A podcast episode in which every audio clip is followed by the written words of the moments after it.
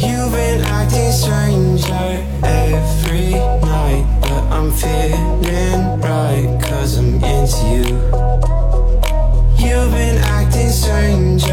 every time, won't you speak your mind? What's got 你好，欢迎收听《人文旅行声游记·壮游者》，让我们聊聊真正的旅行。我是杨。您刚才听到的这首歌是《Pretty Stranger》，美丽陌生人。那十一假期刚过去啊，你过得怎么样？有没有出门去旅行呢？我十一呢出了趟远门，去了趟甘南地区，也见到了不少的陌生人，非常的开心，因为这是我三年来第一次出远门。那这次旅行呢，我也做了不少的素材的收集，会在日后制作成系列的节目和大家分享。那本期节目呢，我们的目的地是中东地区，我们的壮游者是来自于听友群三群的蔡小媛。小袁呢，特别擅长溜门别锁，进入到陌生人的家里看风景，啊，不是偷东西啊，开个玩笑，是看风景。那小袁呢，在旅行时有个偏好，就是会用沙发冲浪这种入户住宿的方式，通过沙发客和沙发主的连接，来发现当地不一样的独特的风景，这也是普通旅行所不能达到的效果。所以呢，他去了巴勒斯坦的难民营，还拜访了巴结组织成员的家庭。在对面的以色列呢，却认识了一位反战的士兵房东。在土耳其的房东的家里呢，他竟然发现了催泪弹的弹壳。那在伊朗呢，他也认识了不同身份和不同想法的人。那我想通过这些故事呢，能够让大家对中东多一个理解的角度。另外呢，小袁也聊了很多关于如何选择沙发主的经验之谈，我放在了节目最后作为彩蛋。好了，你准备好了吗？我们出发了。先请出小袁给大家打个招呼。啊，大家好，呃，我叫小袁，我是一个广东人，在北京生活了八年，然后今年已经三十好几了 啊。对于很多人为什么要强调这个？因为对于很多人来说，就这个应该是一个啊，就是比方说有二一胎、二胎甚至三胎的一个呃呃稳定下来工好好工作、好好生活的一个年龄。嗯，我也经常会被别人问说啊，你怎么跑这儿来了？你怎么跑我们国家来了？你你在你们国家不用不用上班、不用养娃吗？这样子的。嗯，那你会怎么回答他们？我一般就会说，世界那么大，我怎怎么可能会在外，怎么可能在家里面待一直待着呢？小燕，你是一个广东人是吗？嗯，那你作为一个南方的女孩子来到北方以后，你觉得适应吗？其实一开始还是挺不适应的。我刚来北京的时候。最常做的一件事情就是去寻找北京的粤菜馆，就主要是吃的不行是吗？对对，一直会是很想去复制以前熟悉的那种生活的形式和生活的状态，尤其是肠粉，就是在北京找不到好吃的肠粉，我以至于我自己买了一个肠粉的一个抽屉，一个蒸笼的蒸架，然后买了一口大锅，没没错，在家里自己做，然后自己调配了十几次那个肠粉的比例，就是为了去回归以前的那个味道，以前熟。熟悉的环境，但是到后面我慢慢就开始，呃，感觉自己可以其实是用一种发现的一种眼光去拥抱未知，拥抱其他的生活。所以你现在要是问我北京哪里有什么好吃的，北京的小吃哪里有什么呃焦圈啊、豆汁儿啊、面茶呀，我都可以告诉你。嗯，所以你在作为一个广东人，而且。咱们前头聊天的时候，你还说你的爸爸妈妈是潮汕人，嗯，胃口都很刁的呀，嗯，所以你现在在吃的这个方面是一个非常开放的一个态度，是吗？我现在是一个世界胃，对，就是我每去任何一个地方，我都能够享受欣赏当地的一个食物，甚至还要花很长的时间去当地的菜市场去逛，然后去看当地人都在吃什么，他们怎么做的，然后我回国之后，我可能还会尝试去复制，嗯，真包括比方像我们家现在的厨房有。有以色列的一种专门撒在奶酪上面的一种调味品，是专门用在啊奶酪上的。然后我家里还有我从伊朗带回来的一种撒在伊朗的锅巴饭上面的一种梅干。梅子干啊，然后就你今天跟我说那个红色的那个是吧？对对对对，一种梅子干专门撒在锅巴饭上面，再混合融化了的黄油吃的一种一种锅巴，就伊朗版的锅巴。对，然后还有从那个阿呃阿富汗大使馆买回来的藏红花啊，就有一些这样七七八八的东西。嗯，咱本来是要聊啥的？我本来有一个问题很好的过渡要下去的，结果又聊到吃了。抱歉，抱歉我想想，我想想，这个应该怎么说啊？小袁，你既然在胃口上啊这么的开放，是不是会让你在外面旅行的时候也是抱着一个非常开放一个态度？你看，我原本是准备这样过渡过来的。这说明千万不要跟广东人讲吃的，否则的话，这个节目的主题就全变了。对对对对对，呃，我在旅游的时候确实，呃，其实怎么说呢？一开始并没有说是我一定要故意的去别人的家里面。嗯，其实最早是这样子的，我在旅游的时候，因为旅行的假期比较短暂，我通常会觉得白天的时间肯定就不会浪费了，晚上我觉得躺在宾馆里面也也是一种浪费。就是我还是不愿意错过争分夺秒对对对对，要争分夺秒的出去玩一下，所以我又就开始在想，怎么样把晚上的这个时间也利用起来，嗯。然后再后来接触到沙发客这样的一种形式，然后我就发现，哎，其实晚上也可以进行一些跟旅游相关的一些活动。等等，我觉得你这个答案好像有点奇特呀。通常大家会去选择沙发客，因为我自己以前也有过很少、很少量的这种沙发客的这种经历，嗯是因为出于经济上的原因更多一些，这是第一。第二个原因就是希望通过沙发客这种形式能接触到当地人。嗯，这当然这是我啊，没想到你居然是为了在晚上能多一点活动。啊，这个多一点的活动也是和当地人嘛，其实这个也算是去了解当地的一种形式。我觉得你提到的第一点其实也非常的重要，这也是很多人最开始了解接触沙发客的一个第一印象，嗯就是沙发客是一个免费的一个平台。哎，你觉得我们需不需要再介绍多一，点，关于？对对我觉得是有必要给大家科普一下的。好的，好的。呃，沙发客它的英文叫呃 Couch Surfing，嗯、然后它最早是二零零三年的时候，沙发冲浪，对吗？对对对对，所以我记得以前我去上他这个网站上看嗯他的那个封面图，就是有一个人站在一个沙发上，那个沙发是放在外面的户外的。对对对，呃，surfing 它有两个意思，就一个是寻找呃搜索，另外一个就是冲浪，对所以其实是一语双关。啊所以沙发冲浪其实就是搜索寻找沙发。嗯，那么寻找是什么的沙发呢？其实是寻找你旅游目的地的一个当地的一张沙发，嗯可以给你过一夜的。嗯那么你去哪里寻找这个沙发呢？其实就是要寻找到这个沙发的主人，嗯寻找到一个愿意 offer、愿意提供一个沙发给你的一个当地人。也就是我们说的沙发主，对吧？，对，也就是沙发主了。那这么一个网站，它本身是一个非盈利的网站，它是二零零三年的时候有几个美国的年轻人、嗯他们创立的又的。是美国的穷学生弄的，对吧？Airbnb 不是也是吗？是的，是的，可见美国住宿有多贵。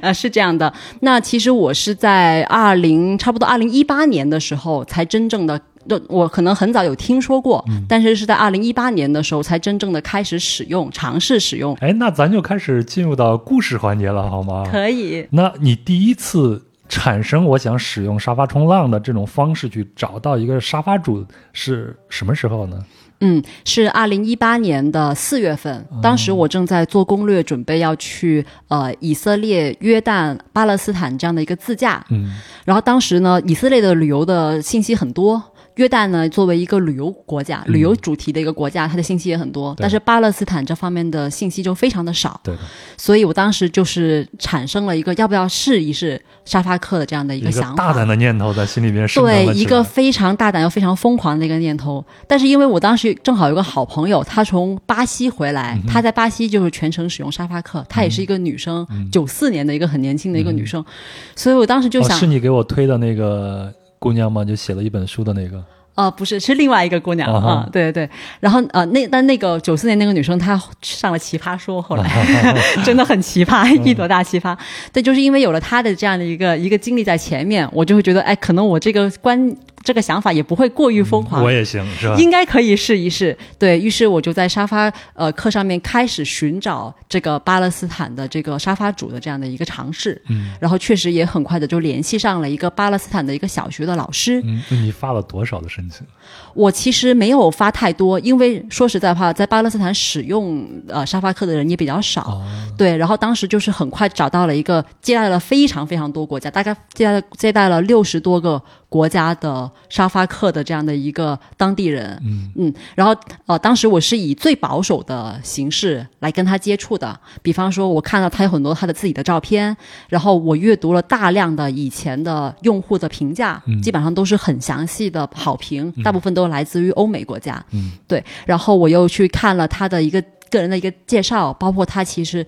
他是拥有硕士学位的。哦，对，他在呃巴勒斯坦的伯利恒大学读的本科和研究生，读的是商务英语和计算机。对，其实是一个受过良好教育的一伯利恒是一个年轻个很著名的一个大学了？伯利恒可以说是中东的非常古老的一个大学，嗯，哎，伯利恒是巴勒斯坦的一个城市耶。稣诞生的地方吗？没错，就是耶生诞呃耶稣诞生的这个城市。啊对对对，所以所以我当时就觉得，嗯，我用最保守、最保守的一种形式筛选出了他，我觉得应该是安全的。嗯，但是我没有选择住在他的家里面，有两个原因。第一个是我是第一次使用沙发客，嗯所以我想跟他先见面再说。第二个是因为伯利恒有一个很出名的地方，我一定要去住，嗯就是呃英国的涂鸦大师班克西。啊然后他在伯利恒建了一个反战主题的一个酒店，啊这个酒店就在伯利恒的隔离墙，就巴勒斯坦和以色列的这个隔离墙旁边四米的一个地方。班克西这个人物在我们之前的节目，就是讲纽约大纽约小市井那一期里边出现过。他在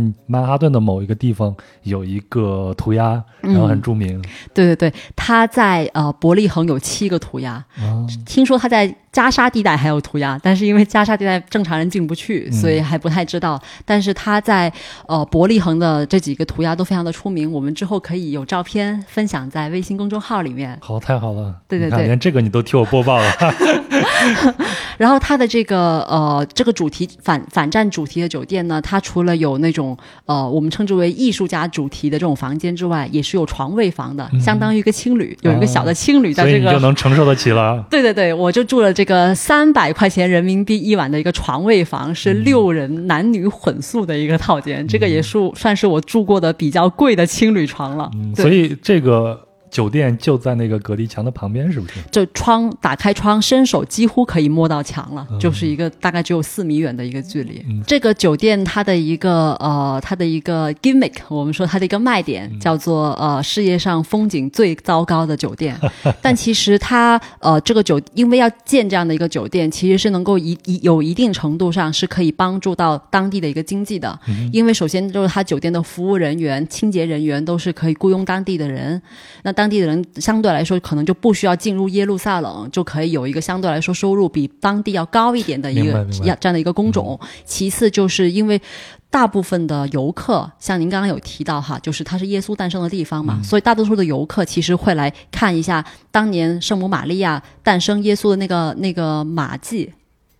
然后呢就会走了。嗯，但是他们就不会在这里过夜，所以其实他们呃没有给当地其实带来特别多的一些旅游的收入，这但是。在旅游业里边来说，这就是一个游客损失。他只是来这儿看了一下，但是马上就走了。，对他们很有可能是在以色列报的团，嗯然后由以以色列的旅游团带过来，然后逛一圈就走了。所以其实他们在当地没有什么消费。嗯而如果你在这里过夜的话，其实是会产生很多当地的一些旅游的一些收入的明白明。白。嗯，对对对，这也其实也是呃班克西在这里建了这个酒店的一个原因。嗯他希望大家可以花更多的时间来了解一下这个城市真实的样貌。嗯，可是你却选择了一个沙发主。那我就了解到这个城市更加真实的样貌了。嗯因为我当时到那里的时候，正好是赶上了呃阿拉伯的这个斋月结束，哦所以呢，当地大部分的人其实都是回到了乡村，所以其实城市当当时白天几乎是什么东西都看不到的。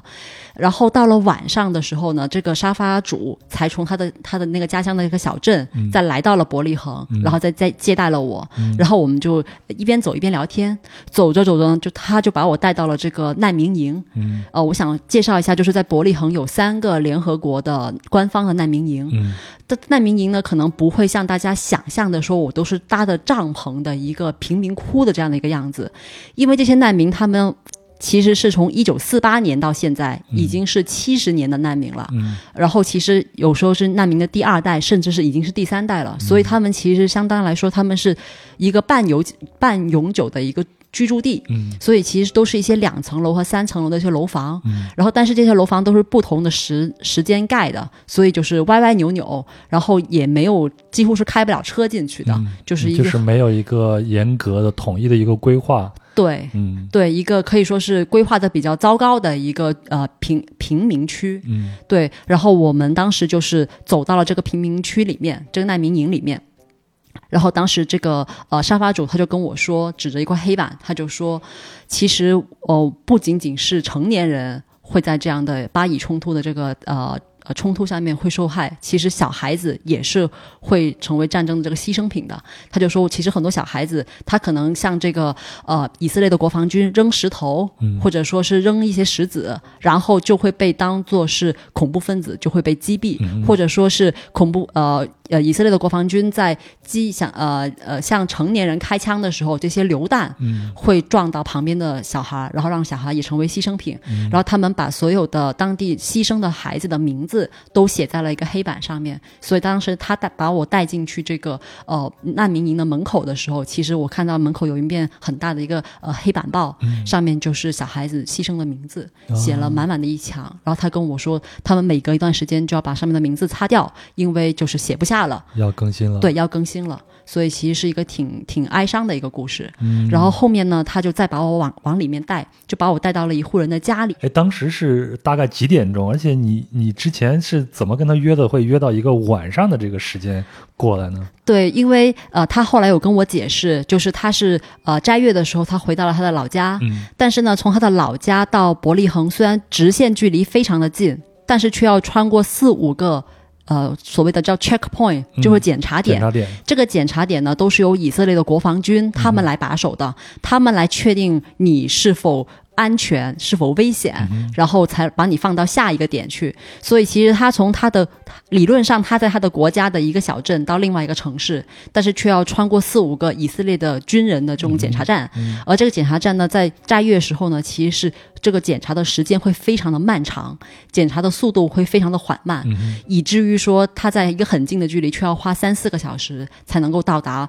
呃，我我住的这个酒店，嗯，所以等他来到呃伯利恒的这个酒店的时候，已经是晚上九点多，快十点钟了。嗯，然后他当时，但是他他非常的兴奋，因为他说其实很少会有中国人，嗯，呃，来找来找他，确实会很少，对，而且还是一个女生，就单独一个人，然后他就跟我讲了很多的，比方说他们以前呃。接待过的其他的国家的游客呀，包括他以前在哪里哪里读书，包括他以前其实找不到工作，然后好不容易找到了一个小学的这样的一个呃英语老师的这样的一份职业，然后这样也可以让他一直就没有丢下他的英文。所以另外他也是通过呃做业余的这个沙发主的一个形式，一方面是可以跟外界继续的呃接触沟通，和他们去讲巴勒斯坦目前的生活的状况；另一方一方面也是要提升他自己的英语水平。我觉得他其实是一个对他的事业也好，对于他的。国家也好，是一个很有想法的一个年轻人。嗯对我感觉他有点像民间宣传大使的这样一个角色，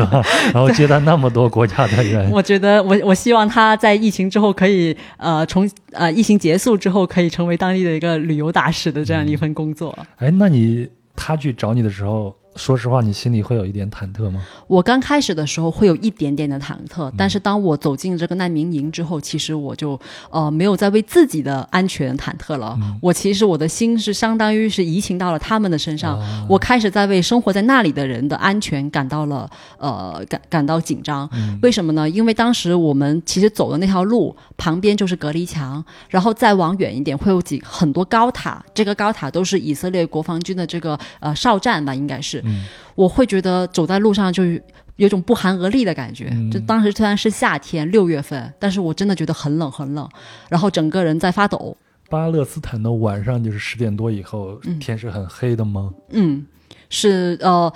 呃，理论上是很黑的，但是那个哨站因为都是有那种大的那种大的强光的，所以其实整个呃难民营还是能够被照得很亮的。嗯，然后就在这个时候呢，他就我这个沙发主呢就把我领进了一个人的家里面，然后他就跟我说：“我给你看一下我们这里的人的家吧。”嗯，于是我就进入了一个小的筒子楼里面了。那么这个楼里面呢，呃，我一开始向我扑过来的就是。六七个小孩儿，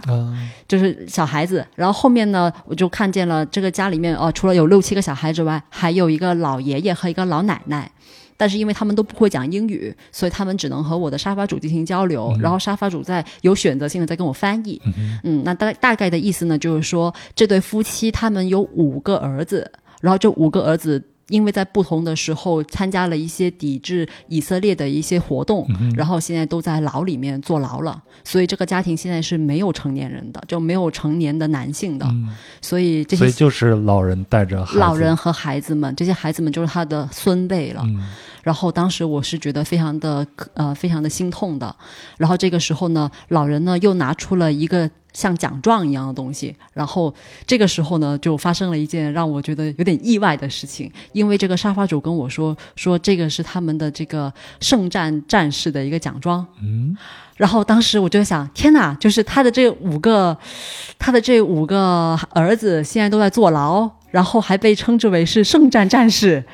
那我现在是不是理论上是在一个恐怖分子的家里呢？我就突然变得很害怕、很紧张，然后我就呃立刻用我的手机把这个奖状给拍下来了，然后我就把它发给了我的一个我觉得是学中东语言的一个网友，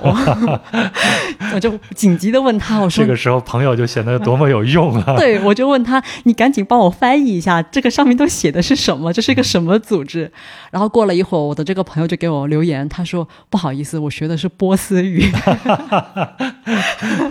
然后，但他还是立刻的呃找到了他的老师的一个其他系的一个学阿拉伯语的一个老师帮忙看了一下，然后就说啊，上面呃隐约可以看到大概写的是阿拉法特，然后写的是这个巴结组织。然后听到这呢，我的心呢就算是放下来了，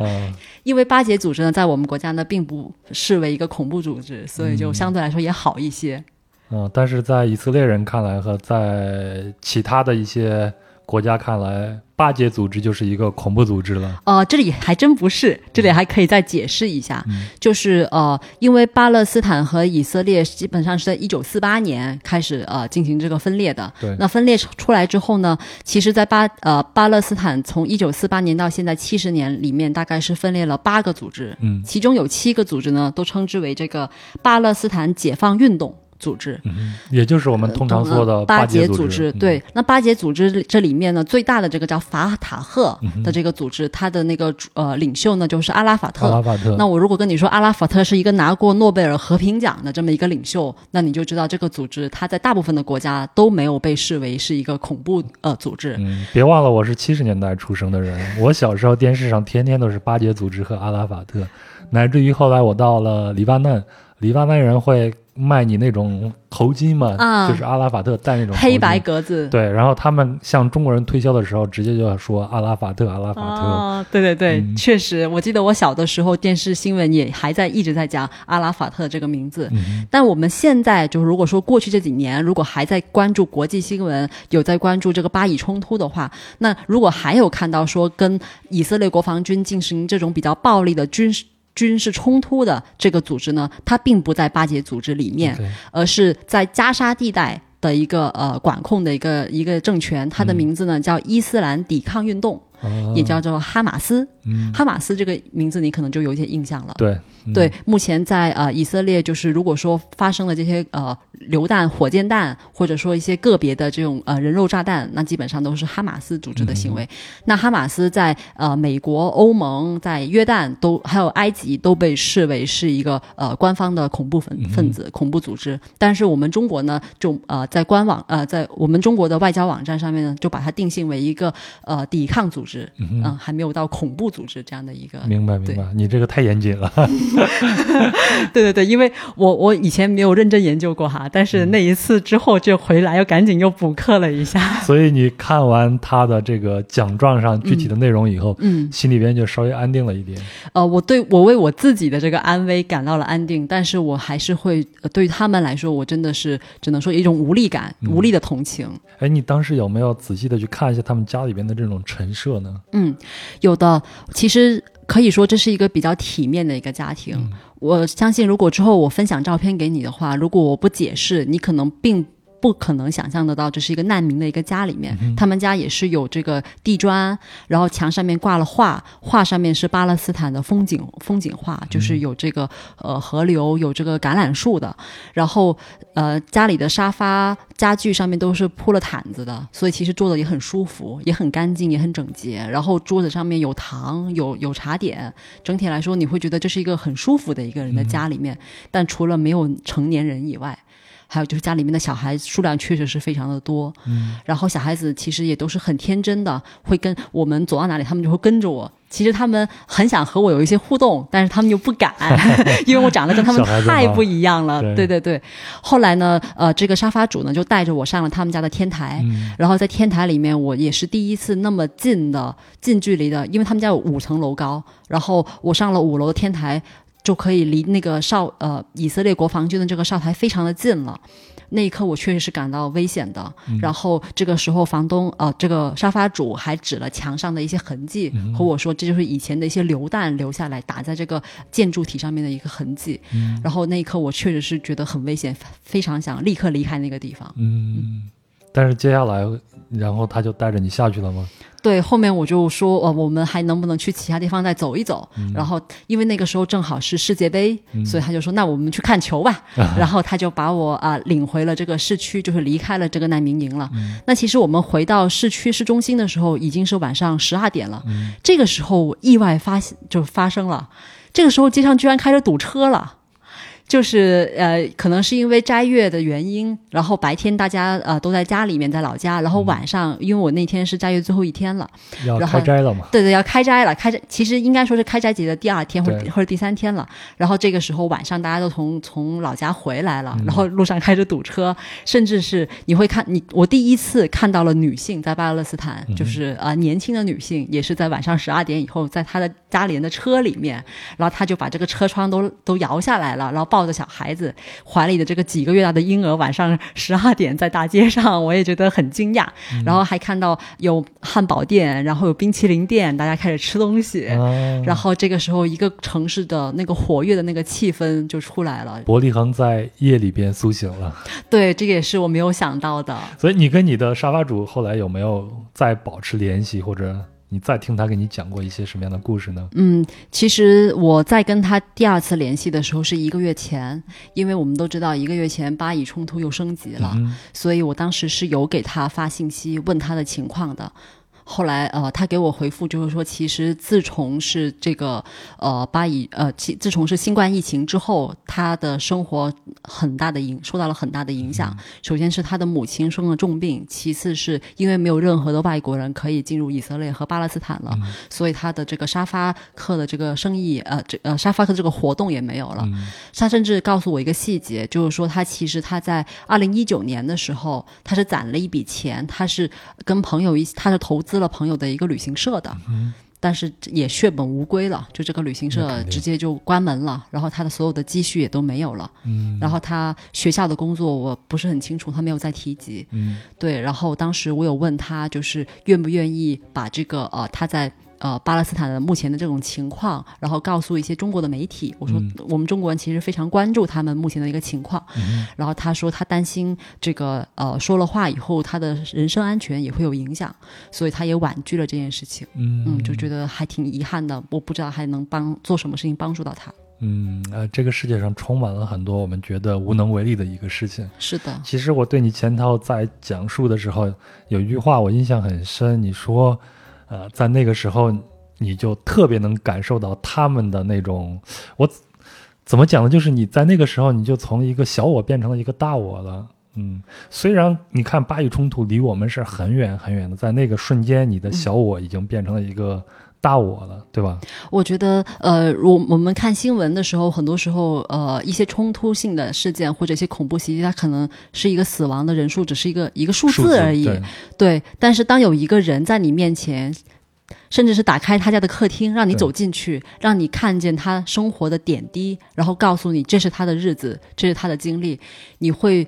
立刻就会非常的感同身受，然后你会觉得自己可能平时生活中的一些烦恼，自己的一些一些问题都不都不是一个问题了。嗯这个时候你会觉得，哎，如果我能做一些什么样的事情，能够帮助他，能够稍微有一点点改善他的现状的话，我觉得对自己来说也是一种一种满足。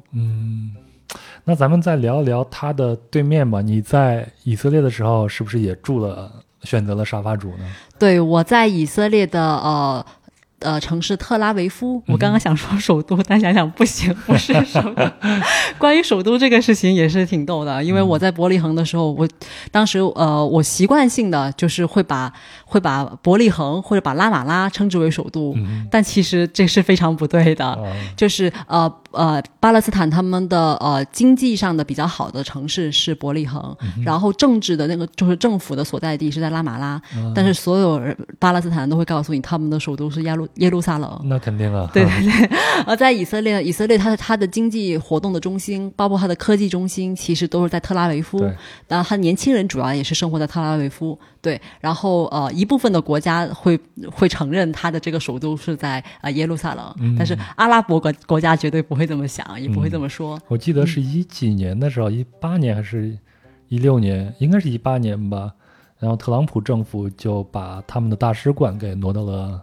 呃耶路撒冷了。对，二零一八年的五月十四号，哦五月十四号是以色列的建国日，然后呃，特朗普在那天就是宣布美国大使馆从特拉维夫正式移到了耶路撒冷，嗯，然后那个时候也是引起了非常强烈的那个冲突。对，当时不用说巴勒斯坦人气炸了。对对对，当时的冲突主要就是发生在加沙地带，嗯所以那个时候其实我们国家的这个呃外交之声。这个大使，我们国家的这个大使馆其实也一直有在发这个旅行的这个呃警告，对，然后当时这个旅行警告是非常具体到某一条街道的，嗯，就是包括你如果去淘宝买那个旅游保险，它会告诉你这个呃以色列过了哪一条路之后往北就不保了啊啊，就往南是保的。所以那个时候我就把我的这个旅行的这个线路跟那个保险单那个线路做了一下重叠，确保保上。对，确保我是在这个旅游保险囊括的范围内活动。嗯然后那个时候其实这个呃巴以冲突主要就是发生在加沙地带，嗯呃伯利恒当时还是比较安全的，包括他们当时呃过新年该过还是会过，嗯所以我在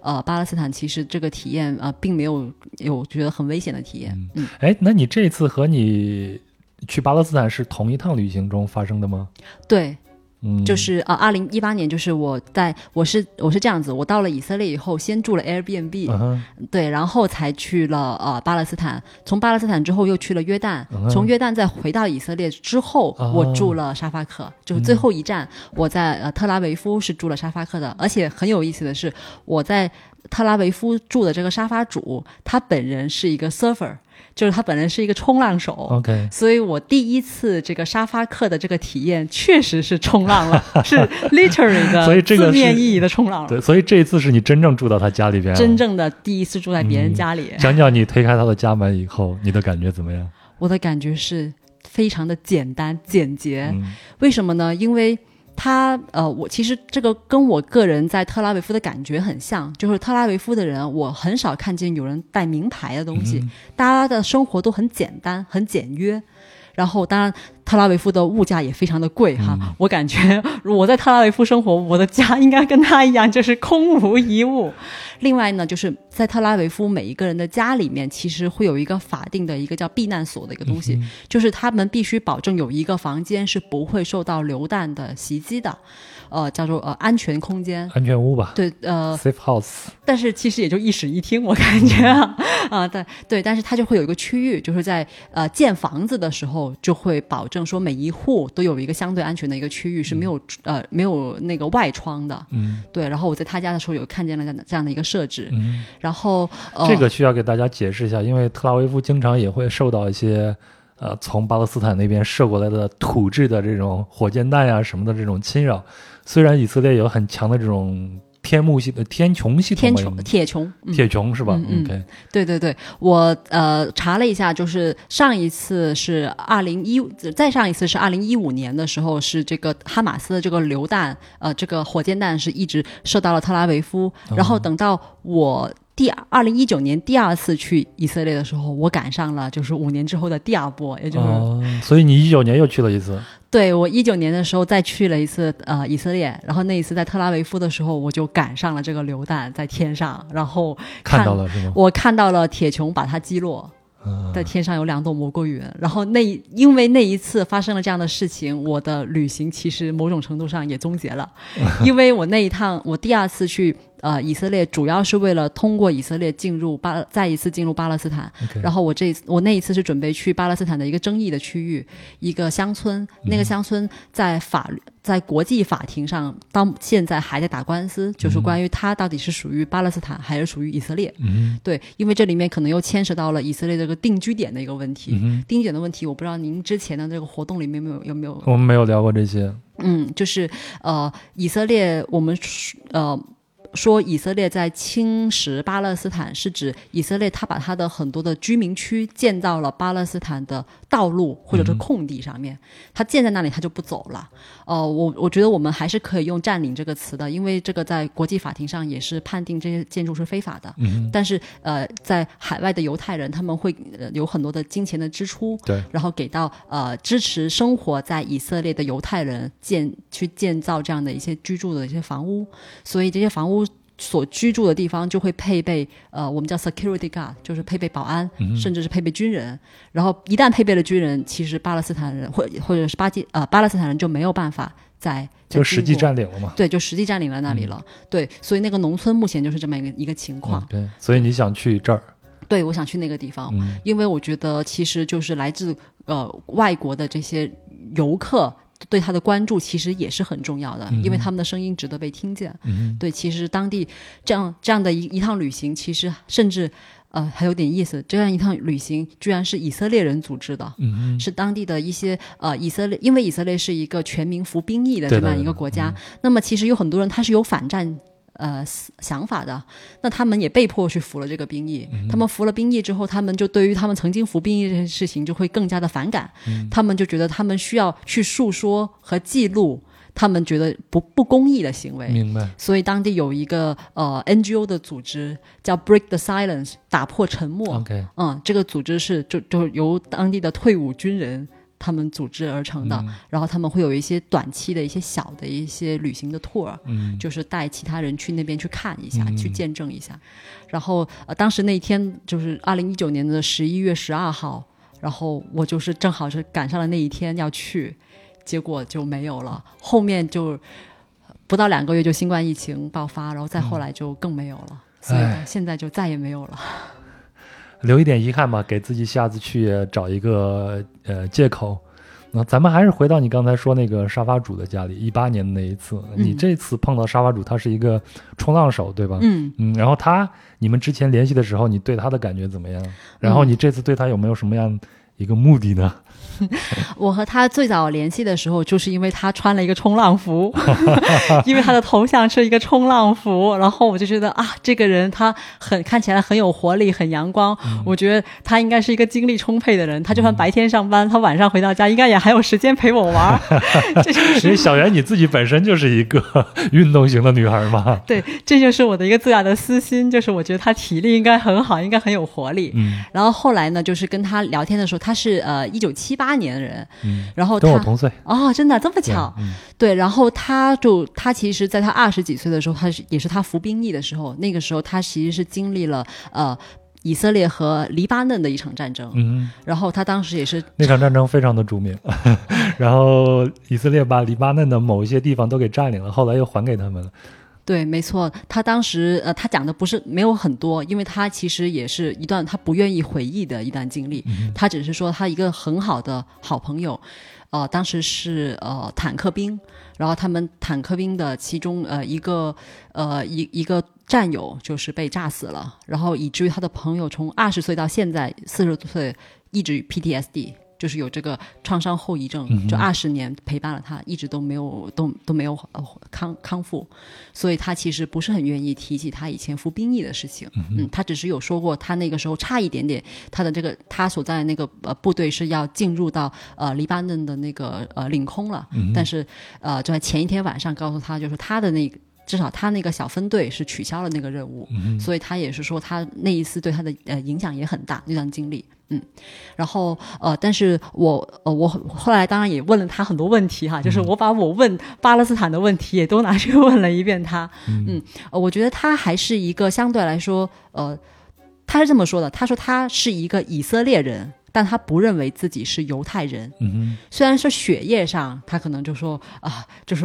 基于某一些很扯淡的书，就是能够查到说他们可能就是流了同样的血液，但是他并不认为就是犹太人是一个多么厉害或者是一个多么神圣的一个民族。嗯，他觉得这些东西都是一些政治上的一些话术。嗯，这是他他给我的一个回答他是。去民族主义的，对，没错，他会觉得呃，以色列这个国家就是由不同的种族、不同的人种，甚至是不同的呃祖祖先，因为我们知道，其实现在的犹太人。都是一九四八年以后移民过来的，他觉得这是一个国际移民的一个呃移移民组织的一个大熔炉，嗯所以他很欣赏、很喜欢这种文化的这种交汇。以色列复国以后啊，就是从全世界各地身上有犹太人血统的人都会过来找自己的家园嘛。我印象中，我老家在河南嘛，河南开封的一个地方就有很多的犹太人，他们可能从宋朝的时候就已经留在这儿了。那他们现在也有一部分人回到了以色列。我听说是呃，如果他们的那个户口本上面能够有查出写着“犹太”这两个字，他们可以回去，但是后面好像就不让他们写了，后面有一些人就没有办法再申请回去了。现在在网上有一些报道，如果大家啊感兴趣的话，可以去查一下看。我记得是有一些呃，是就是他出生在中国的开封，嗯，然后后来到了以色列，然后再经过一系列的考试，然后最后才能入籍的。哦，这个很有意思，这个回去我可以再查一下。对，所以他说的也是正确的嘛。那嗯以以色列现在就是由来自全世界的人一起来建设的。对对对，然后他就说，他其实他的祖籍的话，应该是可以算算到呃罗马尼亚的犹太人，但是他还是不愿意用犹太人这个词来形容他自己。嗯他就会说他的呃父父母辈是来自呃罗马尼亚，那罗马尼亚也有可能是从在苏联或者是从就是俄罗斯对，再再移过去都是有可能的。嗯他觉得更多的其实是要看现在的人他们的在想法。对的，对的。其实我还蛮赞同他这一个观点的。嗯，对，然后呃，他就会说，其实在，呃，其实，在以色列的话，有很多人也并不是这个犹太复国主义者，有很多人就他只是认为自己只是一个呃一个世界公民，或者说是会认、可能会认为自己是欧洲人，对也有可能。对，所以呃，不要说把呃犹太人就作为一根帽子盖在他们的身上。嗯哼，那你们有没有聊过对岸的那种生活？有的，因为其实我去到他家的时候，我是从巴勒斯坦回来的。那我在离开巴勒斯坦的时候，其实刚心理上经历了那样的一个震撼。而且还遇到了一件非常具体的一个事情，就是我呃离开的时候，我也是要经过这个 checkpoint，就我前面说检查站的。而那天因为是这个呃阿拉伯新年的第三天，就是马上其实相当于是他们的工作，马上要进入他们的工作日了。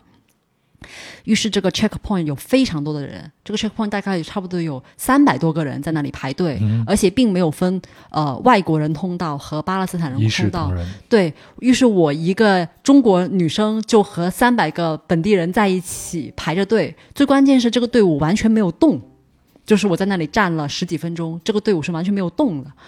然后我就问这个呃这个沙发主，因为这个沙发主他当时要把我送走，嗯我就问他这是怎么情况，然后他就很愤怒的跟我说，这是我们的日常，这是我们日常的工作日，嗯我们要工要去耶路撒冷工作的这些工人，每天都要经过经历这样的羞辱。嗯然后他就，但是他又和我说，但是我觉得你，嗯，你不应该经历这些。嗯然后他就说他要想一个别的办法把我送出去，把我送回耶路撒冷。他说他不想看我在这里排队，他说你可能要等四个小时。嗯当时我就崩溃了，就是我这个最后一天，我后面还有其他的行程呢，他这个我不可能四个小时在这里排队的。于是他就把我带上了一个这个呃检查站后面的一个小山坡里面，然后我当时还在想他是有什么妙招，就是还能够躲过以色列国防军的这个 呃这个检查吗？哦，后来才发现原来呢那个山坡的旁边是一个车道，汽车的车道是开车的，他就带着我一路走一路走一路走，呃，走到离这个检查呃汽车检查站还有大概五辆车的时候，他就随便敲开了一个车窗，嗯。然后那个车窗里面，呃呃降下来，车里面坐了一男一女，然后他就用阿拉伯语跟那个人说话，虽然我一句话都听不懂，但是我懂他的大概的意思，就是问这个司机能不能捎上我，作为一个外国人，能不能捎我过去？那那个司机立刻就拒绝了。那也可以理解哈，前面就是检查站了，但是他呃没有放弃，他又带着我又往前走了一辆车。这个时候还有三辆车就要到检查站了，这是一辆粉红色的 Hello Kitty 贴纸的一辆车，然后车窗降下来呢，是一个年轻的妈妈带着两个婴儿，然后他又又把同样的话又跟他解释了一遍。然后这个妈妈，我真的是非常的感谢她。就是如果是我，我可能做不到。说我家我的车上有两个婴儿的时候，我接纳一个外国人坐进我的车，但是他同意了，于是我就坐进了他的车，然后我也没有说话，他也没有说话，我们就保持安静的，这辆车缓缓的驶向了这个检查站。到了检查站的时候，这个我看到了两个以色列的国防军，特别年轻，大概十八十九岁，他们在聊天儿。他们并没有在做任何的检查，他们就是有说有笑的聊了一会儿天儿，然后看了一会儿手机，然后非常缓慢的挥了挥手，让我们把车开过去。然后他们围着车绕了一圈，没有进行任何的仔细的检查，然后又聊了一会儿天，然后就让我们走了。然后那个感觉其实让我呃感觉到非常的生气和愤怒的，因为我想，如果你是出于安全的理由，你把这辆车仔仔细细的检查一遍，让我走，那我也就认了。但是你很明显就是在浪费大家的时间而已，所以我就把这个事情拿去问了我那个呃以色列的这个沙发主，啊，就我就问他，就是你怎么看这样的一个事情？嗯然后这个他就告诉我说，呃，他其实以前也有做过检查站的呃兵，那么对于他们来说，他们的任务就是制造所有的困难，让他们不想来，让巴勒斯坦人不想过这个检查站，这是他们的目的。检查并不是他们的目的。明白。嗯，然后当然他就说，他说他觉得确实很不公平，但是这个是他，呃，站在国家安全的角度，他可能没有办法说是去认去完全认同对方，否定自己的国家。因为我们也经常能看到，来自于巴勒斯坦这边会时不时的带一些炸弹呀，或者去袭击这些国防军呀，这样的一些画面在电视上出现嘛。嗯，所以每个人每一个个体对这样的事情，他都会有不同的看法和想法。嗯，没错。但我觉得这个沙发客给我呃沙发主给我的感觉，他还是一个相对来说是呃一个很很开放的呃呃，也是算是一个。有同理心，很有同理心的人了。我我在想象，如果我生活在以色列的话，我可能没有办法做的比他更能够共情了。我觉得他其实已经能够做到很多了。嗯，我觉得你这次经历特别好。第一次的沙发冲浪的经历，先是在那边有了一个非常让你感觉到震撼的一个夜里边的一趟小小的旅程，然后在这边呢，你又对很多事情得到了一个验证，也进入真正进入到了沙发主的家里边。没错，我也可以跟你分享一下他的一天是怎么过好的就是一个、我们称一个新以色列人啊，他的一个生活，他每天早上五点钟就会起床，然后他就会呃骑一个小的踏板车骑到海边，因为整个特拉维夫都是沿海的，沿着地中海的东岸，然后整个特拉维夫沿着地中海的东岸有六个沙滩，有不同的主题，有狗的主题，就是有一个沙滩是专门可以让狗去冲浪的一个小的一个沙滩，有一个沙滩是宗教人士使用的，就是呃。正统犹太人，他们男女要分开用。那个沙滩一三五是开放给开放给男士，二四六是开放给女士这样子的。然后也有那种 LGBT 主题呃友好的这种沙滩，然后也有一些奢华酒店的沙滩这个样子。然后他会在那里先冲浪个呃一个半小时左右。哦，他他们那边还呃在呃适合冲浪的这个沙滩的旁边还会有一个摄像机，一个摄像头会直播目前的这个浪情，然后还会有那种风向的预告，所以他一般会在家里面查好了，然后他就骑着他的脚踏车去那边冲浪，冲完浪以后他再去上班，然后开始一天的工作。然后他的家里的冰箱呢，就是那种犹太人很常见的，呃，有一个叫呃 pastrami，就是那个呃我们称之为五香熏牛肉。这个五香熏牛肉，我后面才知道，原来他还是最早还是罗马尼亚的犹太人啊、把他带到了，因为这个。呃，战争的原因，一战、二战的原因，把他带到了欧洲，又带到了美国。美洲对对，现在在纽约，在呃那个叫布鲁克林，嗯有一家很出名、很出名的一个吃这个呃就是五香熏牛肉的三明治店聊，到吃的，一个广东人就又开心了。有很在 YouTube 上面我看过好多吃播，好多博主在吃，然后我就用它来解馋。对对对，然后就是也是通过它吧，我开始了解到哦，原来呃一个一个种族一个民族，它随随着迁呃不同的迁徙的的这些经历，它的一个饮食的文化其实也是流动的。对，所以其实这一趟旅游给我的一个很深刻的印象，就是我开始去关注不同国家、不同人他们饮食的一个文化了。嗯所以基本上就是从这趟呃犹在一个犹太人的，在一个以色列人的一个厨家里的厨房里面开始的。嗯，可以这样说吗？就是这趟旅行为你打开了一个新的窗户，没错，没错。通过这趟旅行，我发现其实，呃，就让我体体会到，除了旅游行业以外的更深刻的跟当地人交流的一一个机会，然后会让我更加珍惜这样的一趟。可能我在他他家其实也一共也就住了两个晚上，但是我会觉得这两个晚上我获得的信息量，包括他晚上也会带我去看。啊，你我这里要再补充一个，你知道吗？其实特拉维夫也被称为是中东迈阿密，啊，因为特拉维夫是一个呃 LGBT 友好的一个城市。然后我们也知道，中东其实大部分国家是穆斯林国家，那其实哪怕有 LGBT 倾向的这些人群，他其实是不能够在当地呃在他的国家出柜的。对，所以他们很多人其实如果想要有社交，想有社社群的文化，他们会来到以色列，来到特拉维夫来进行。嗯，对，所以其实就是特拉维夫的夜店文化，它的 LGBT party 的文化，包括它的那个呃骄傲游行的文化也非常的出名。嗯，哎，其实你说的这两个，就是一堵隔离墙两边的这种生活，给我自己的这个冲击也是蛮大的。你看，以色列在我们这样的叙述里边，它是一个充满的活力，甚至有很多的包容这样的一个地方，但是他对那边你也看到他们的国防军会对那边的呃来往边境的这些人民造成的一些压迫，甚至是一些屈辱感。没错但是，在那边的同时，他们他们没有什么太多选择，只有就是生存。没错，好好的活着，就是对他们来说最大的一个上天的一个馈赠了。没错，没错。嗯这其实呃，除了国家以外，也可以看到人的一个多面性。对，就是人都是很复杂的，然后他的做出的很多行为背后，其实会有很多呃综合各方面的原因导致的。是所以呃，这个也是呃对我自己一个个人的一个影响，就是我可能以后在看到一些表面上可能是一些文化冲突的时候，我可能会更多的去想，哎，这个背后的一个原因，对背后的一个故事，我会怎会给自己多一些耐心，说我先不要下一个结论。对对对，给我的一个启发也是这样，就是我们先不要去给他贴一个标签，就是巴勒斯坦人怎么怎么样，或者以色列人就是怎么怎么怎么样，对可能有很多的个体去等着我们去了解呢。是的，那沙发冲浪的这种形式，就给了我们这样的一个机会去了解这样的一个个体了。没错没错。嗯，好，那有了第一次啊，你已经尝到甜头了吗？接下来还想再跟我们分享哪一个地方呢？嗯，我特别想跟你分享在呃伊斯坦布尔的一个 又是一个我没去过的地方。真的吗？没有啊就土耳其的伊斯坦布尔，它是它这个城市是横跨亚欧，嗯，就亚洲和欧洲对中间是博博斯普鲁斯海峡。对，然后我在那里走进了一个很有意思的一个年轻人的家里面。嗯，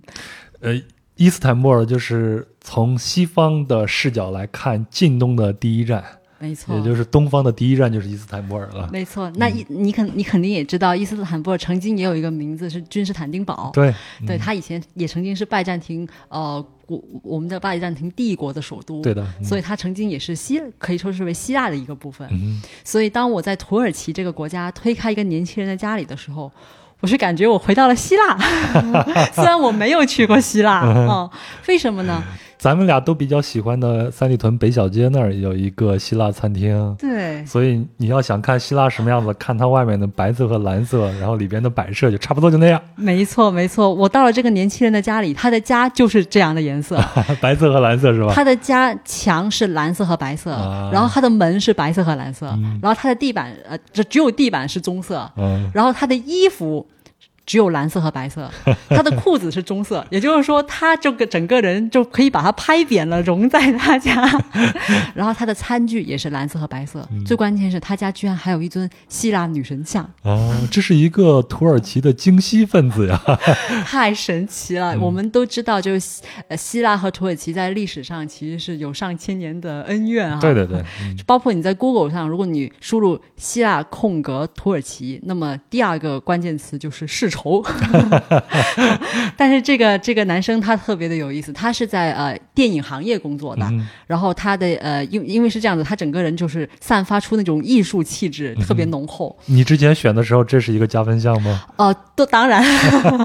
对，就是因为他有提及，就是他对于电影的一些爱好，然后他读的一些书，包括他去过很多欧洲的国家，这个会让我觉得，嗯，他这个人是一个呃，应该会是一个很很有浪漫色彩的一个一个一个年轻人。然后他他家呢，这这尊女神希腊女神像就是他们电影公司的一个道具，啊，他就直接把它扛对扛回来了。然后，当然他的人生中也曾经出现过一个希腊女神，就是他的前女友是一个希腊很漂亮的一个希腊姑娘啊。但是我去他家的时候，他们已经分开了，非常的可惜。嗯，但是呢，呃，我到他家的时候就能感觉到他们家的家具，包括他这栋楼，其实曾经也是呃一个希腊人拥有的版呃这个产权。嗯然后他说他们呃租他们是租的这个房子嘛，他们搬进来的时候，他们发现这个呃有有一扇老门，上面有一些壁呃这个玻璃画，嗯他们说这种玻璃画其实是在希腊的一个小村里面是非常出名的，就当地的这种特一种特色、嗯特色的工艺品。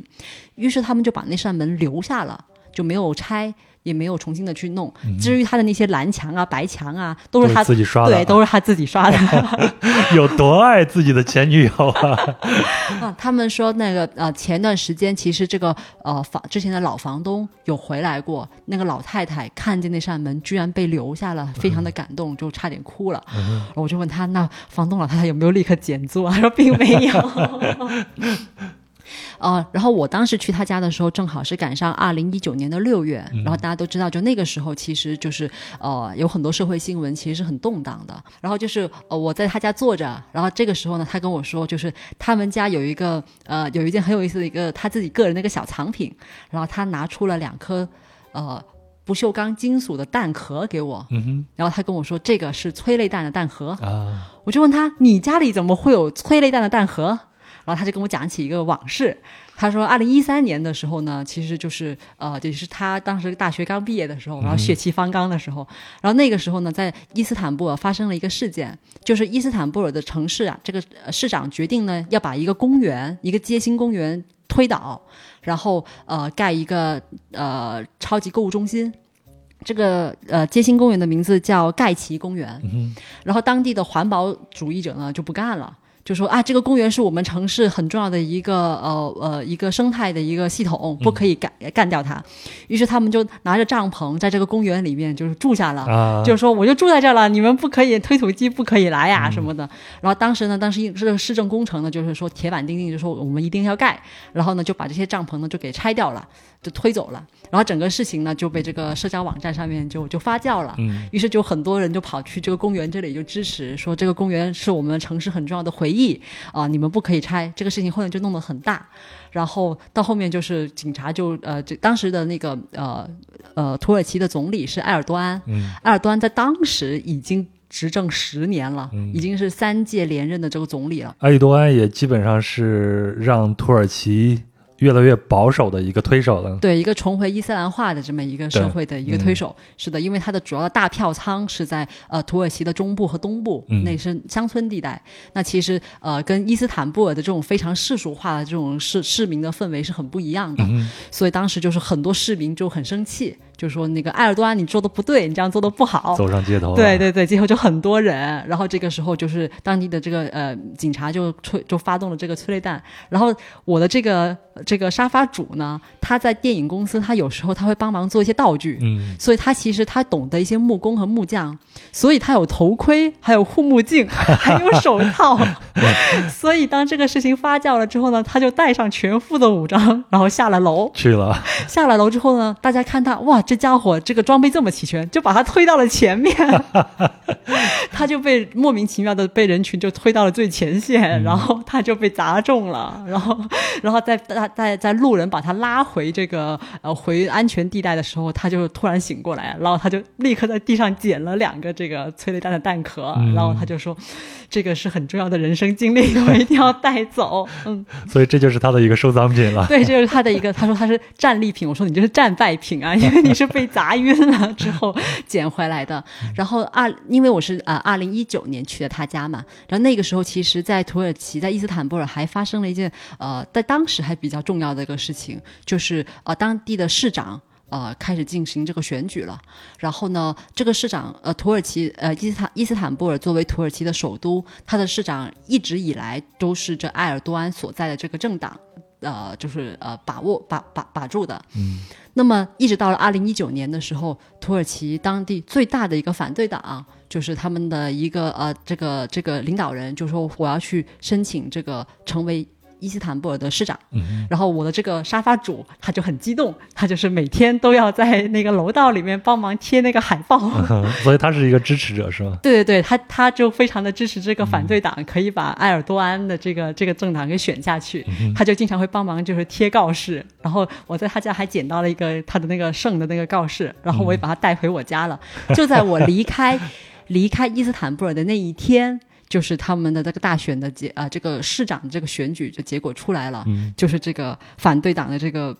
这个人确实是成功当选了，也是他们说是多少年来第一次，就是有这个反对党的当选，然后他们都很开心。嗯，呃真的有意思。我昨天看刚看了一本书，叫做《利马之梦》，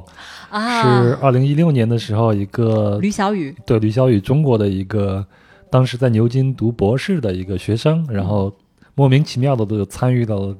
啊、呃利马的总统选举，然后成为了总统选举团队的一份子，然后在那儿的一个经历。然后他当时提到了一个很重要的一点，叫做叫做在现场。嗯，我觉得在现场可能也就是我们旅行的一个意义，经常会在旅行的过程中莫名其妙的被推到了某一个现场，就像你在那儿就拿到了一张传单。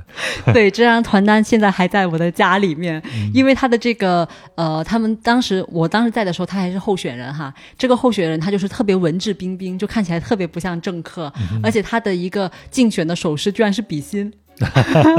就是你会看见一个穿着西装革履的一个书生一样的一个政客向你比心，然后说我们要爱与和平这样子。好好欧巴呀！对对对，非常的有意思。他的名字叫呃伊马姆奥鲁，对对，这个名字我会一直记得的。嗯，那呃这个沙发主还给你有其他的交流，或者呃，他有晚上的时候，他也带我去蹦迪了，就是这个蹦迪也是非常的特别，就是呃，我们都知道，就是这个博斯普鲁斯海峡，它是。区隔了呃亚洲和欧洲对对，亚洲和欧洲，然后就在呃伊斯坦布尔这里，所以的话，他就把我带到了这个海峡边上的一个一个露天的一个夜店，也是在屋顶，就晚上那不就是广场舞吗？对一个他骗你的吧？天台舞，就里面就是在小巷里面，其实特别特别的安静。但是他就是把我领上这个屋顶的时候，你就发现哦，放着非常时尚的音乐，然后呃这些非常漂亮的这些土耳其的俊男美女们啊，在这个。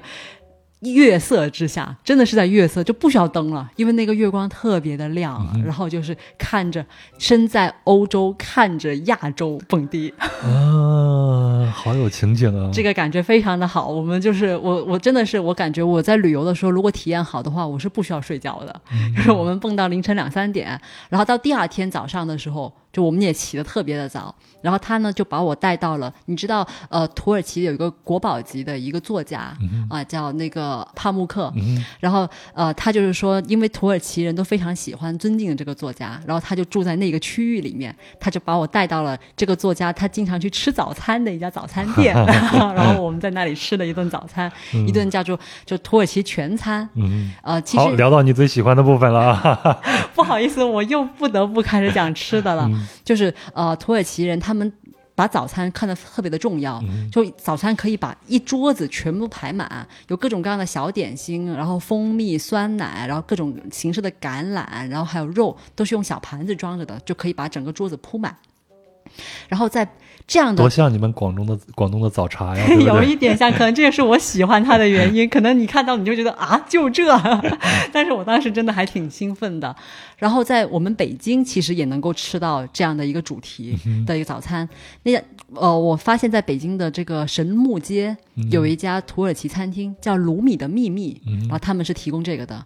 我一开始看见这个餐厅的名字的时候，其实我是很惊讶的，因为鲁米是伊朗的一个国宝级的文学家，所以为什么鲁米的秘密会是一个土耳其餐馆呢？嗯，后来我又又去查了一下，这关于吃的东西，我真的是锲而不舍。我发现原来就是这个鲁米这个人呢，他的诞生的地方在现在其实是在阿富汗。OK，啊，但是在阿富汗就我可能是他，因为他是一二几几年，就大概八百年前、九百年前的事情了。那个时候可能是波斯帝国的一个部分，然后再往前倒一倒，可能是奥斯曼帝国的一个什么部分，所以就是关于他到底是哪国人，现在有很多争论。嗯，你去伊朗的话，伊朗人会跟你说他是伊朗人，土耳其人说鲁米是土耳其人，然后著名的文化符号我们都要争一争。对对，阿富汗或者是塔吉克斯坦的，可能也有另有话说，有话要说。对，所以还还挺有意思的。现在大家呃不受争议，就说他是苏菲派诗人，这样就都都不吵了。嗯，基本上是这样子。嗯，哎，那咱们提到伊朗了啊，嗯这个我也去过，嗯，终于说到一个我去过的地方。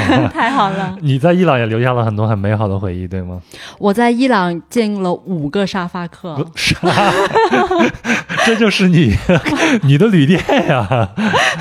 呃，非常的有意思。不过非常遗憾是，呃，我去伊朗的时候正好是和呃我的一个好朋友一起去的。然后我的好朋友他相对来说呃就是胆子更小一点点，就没我那么野，所以他就和我提出一个硬性规定，就是。嗯，他他不愿意住在沙发客的呃沙发主的家里面，所以我们一路上是和沙发客见面，然后和沙发客一起玩儿。但是我们也家访了，去他们家了。但是我们最后过夜睡觉的时候，还是去住伊朗那种传统的民宿里面。OK，嗯嗯，所以讲讲有什么遇到了什么有意思的人吗？嗯，有一个第我在我在我可以这么说，我在伊朗遇到了第一个人就非常的传奇，就是呃，我们当时的飞机是从呃德黑兰往返的，但是为了不走回头路，我们当时到了德黑兰的机场之后，我们是计划是立刻包一辆出租车到伊斯法罕，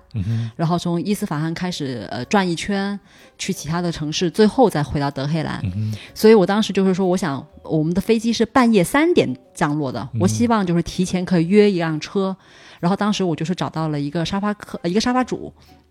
这个沙发主的信息不是很多，只只见过他以前曾经去过俄罗斯，然后他发了无数俄罗斯的照片。我想，可能伊朗人出一趟国挺不容易的。对，伊朗人，特别是伊朗的男士，如果想拿到护照的话，也得服兵役啊什么的。只有少数的学霸是可以免去这个兵役，服完兵役以后，你才可以去政府去申请这个护照。嗯嗯嗯，所以我能够看得出来，就是他对于他这一趟呃土呃这趟俄罗斯的回忆是就是回忆满满，根本就回味无穷的。我 感觉他虽然信息不是很多，但是他给我感觉很真诚。而且我这个人真的有时候就很看眼缘，我看他的眼神，我觉得是不像一个坏人，所以我就联系他了。再加上因为也不需要在他家住宿嘛，对，所以我就相对来说会更胆子会更大一些，我就请他就是帮我去呃约一个出租车，然后我就说我查了一下，可能大概车费可能是呃五十美元，我说我愿意出这个价格，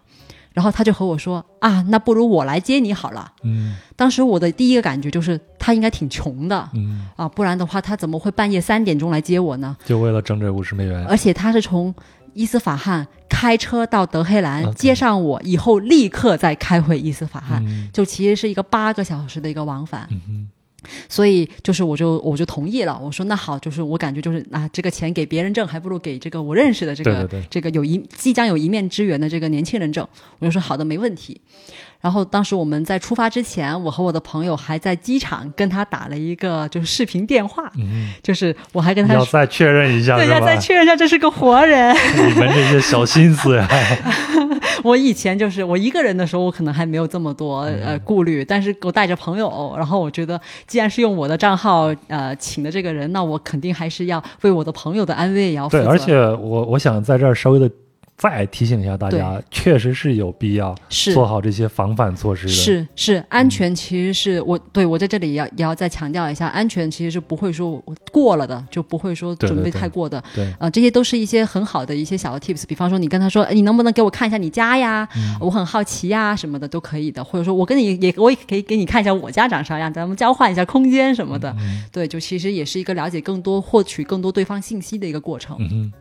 然后当时就是我大概就能够看到他在他家里面，然后他就跟我说，他说他还会带上他的一个 cousin，嗯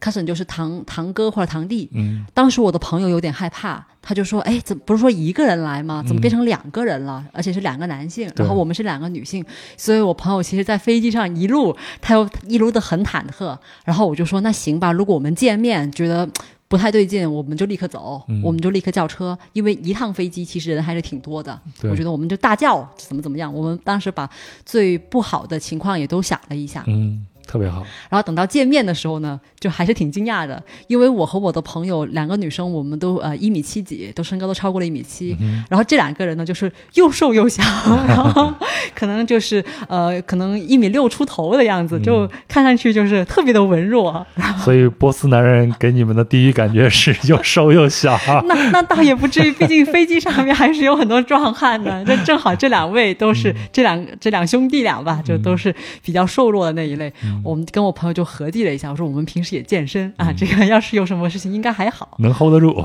应该能 hold 得住。然后一见面呢，我们就也挺热情的，我们就说你们这个开了这么久的车，现在又是半夜，我说我们请你喝咖啡吧。嗯，然后呢，他们就一直说说不用不用。然后呃，我们之前做攻略的时候说，伊朗人呐就是很客气，你跟他说什么呢，他都会拒绝三次。对的，三次以后他就会同意的。于是我们就四次邀请他喝咖啡，然后他们就同意了。啊，然后就喝完咖啡之后呢，结果原来这个沙发主他是乳糖不耐的，然后喝完咖啡之后他就开始拉肚子，所以我们这辆车就是从德黑兰的机场到伊斯法罕这一路。就是停了无数次车，因为他要拉肚子。后面我的朋友就说：“哎呀，我感觉我们太安全了，这两个人不但只弱不禁风，而且还浑身是病。这个好啊，下次带点泻药。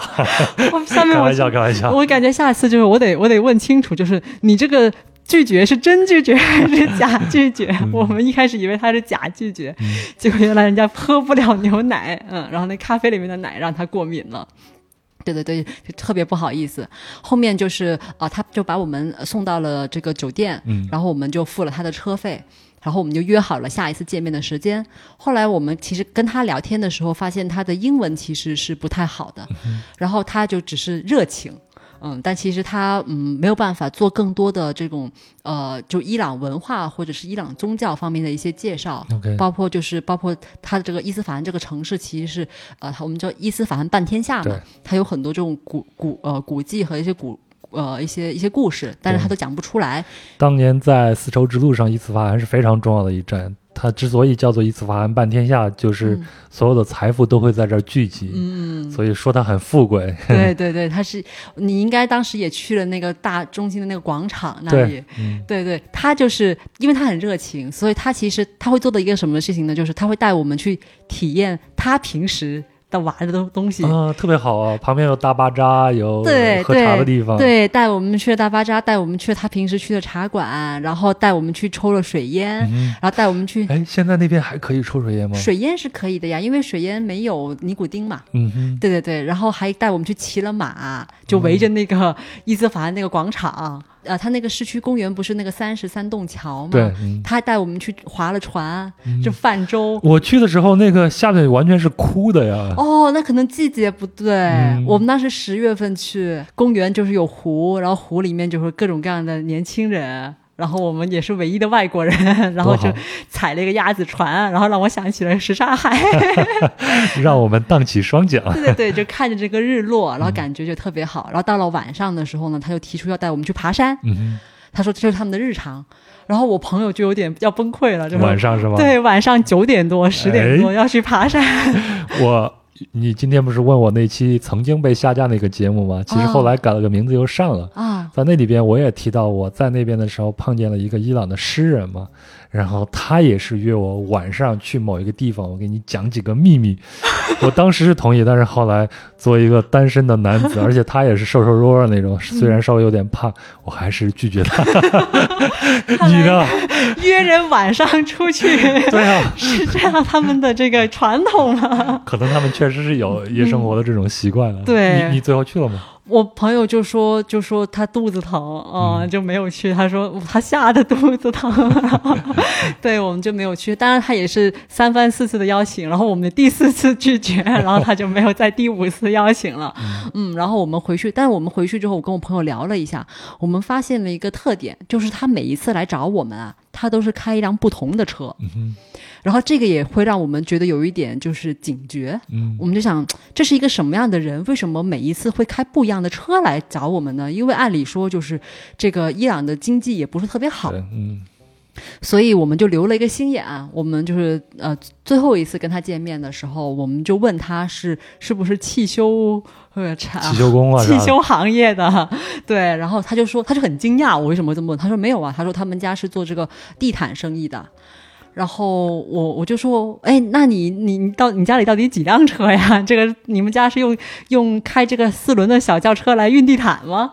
然后他就没有，也不知道是语言的原因还是什么样的原因，他也没有很好的回答。嗯啊、然后但后面他还是会邀请我们在离开伊斯坦布尔之前去他家吃一顿饭。嗯然后他也说他跟他父母都讲了，父母都盛情的邀请们我现在都替你们有点，我觉得你们一定要同意啊，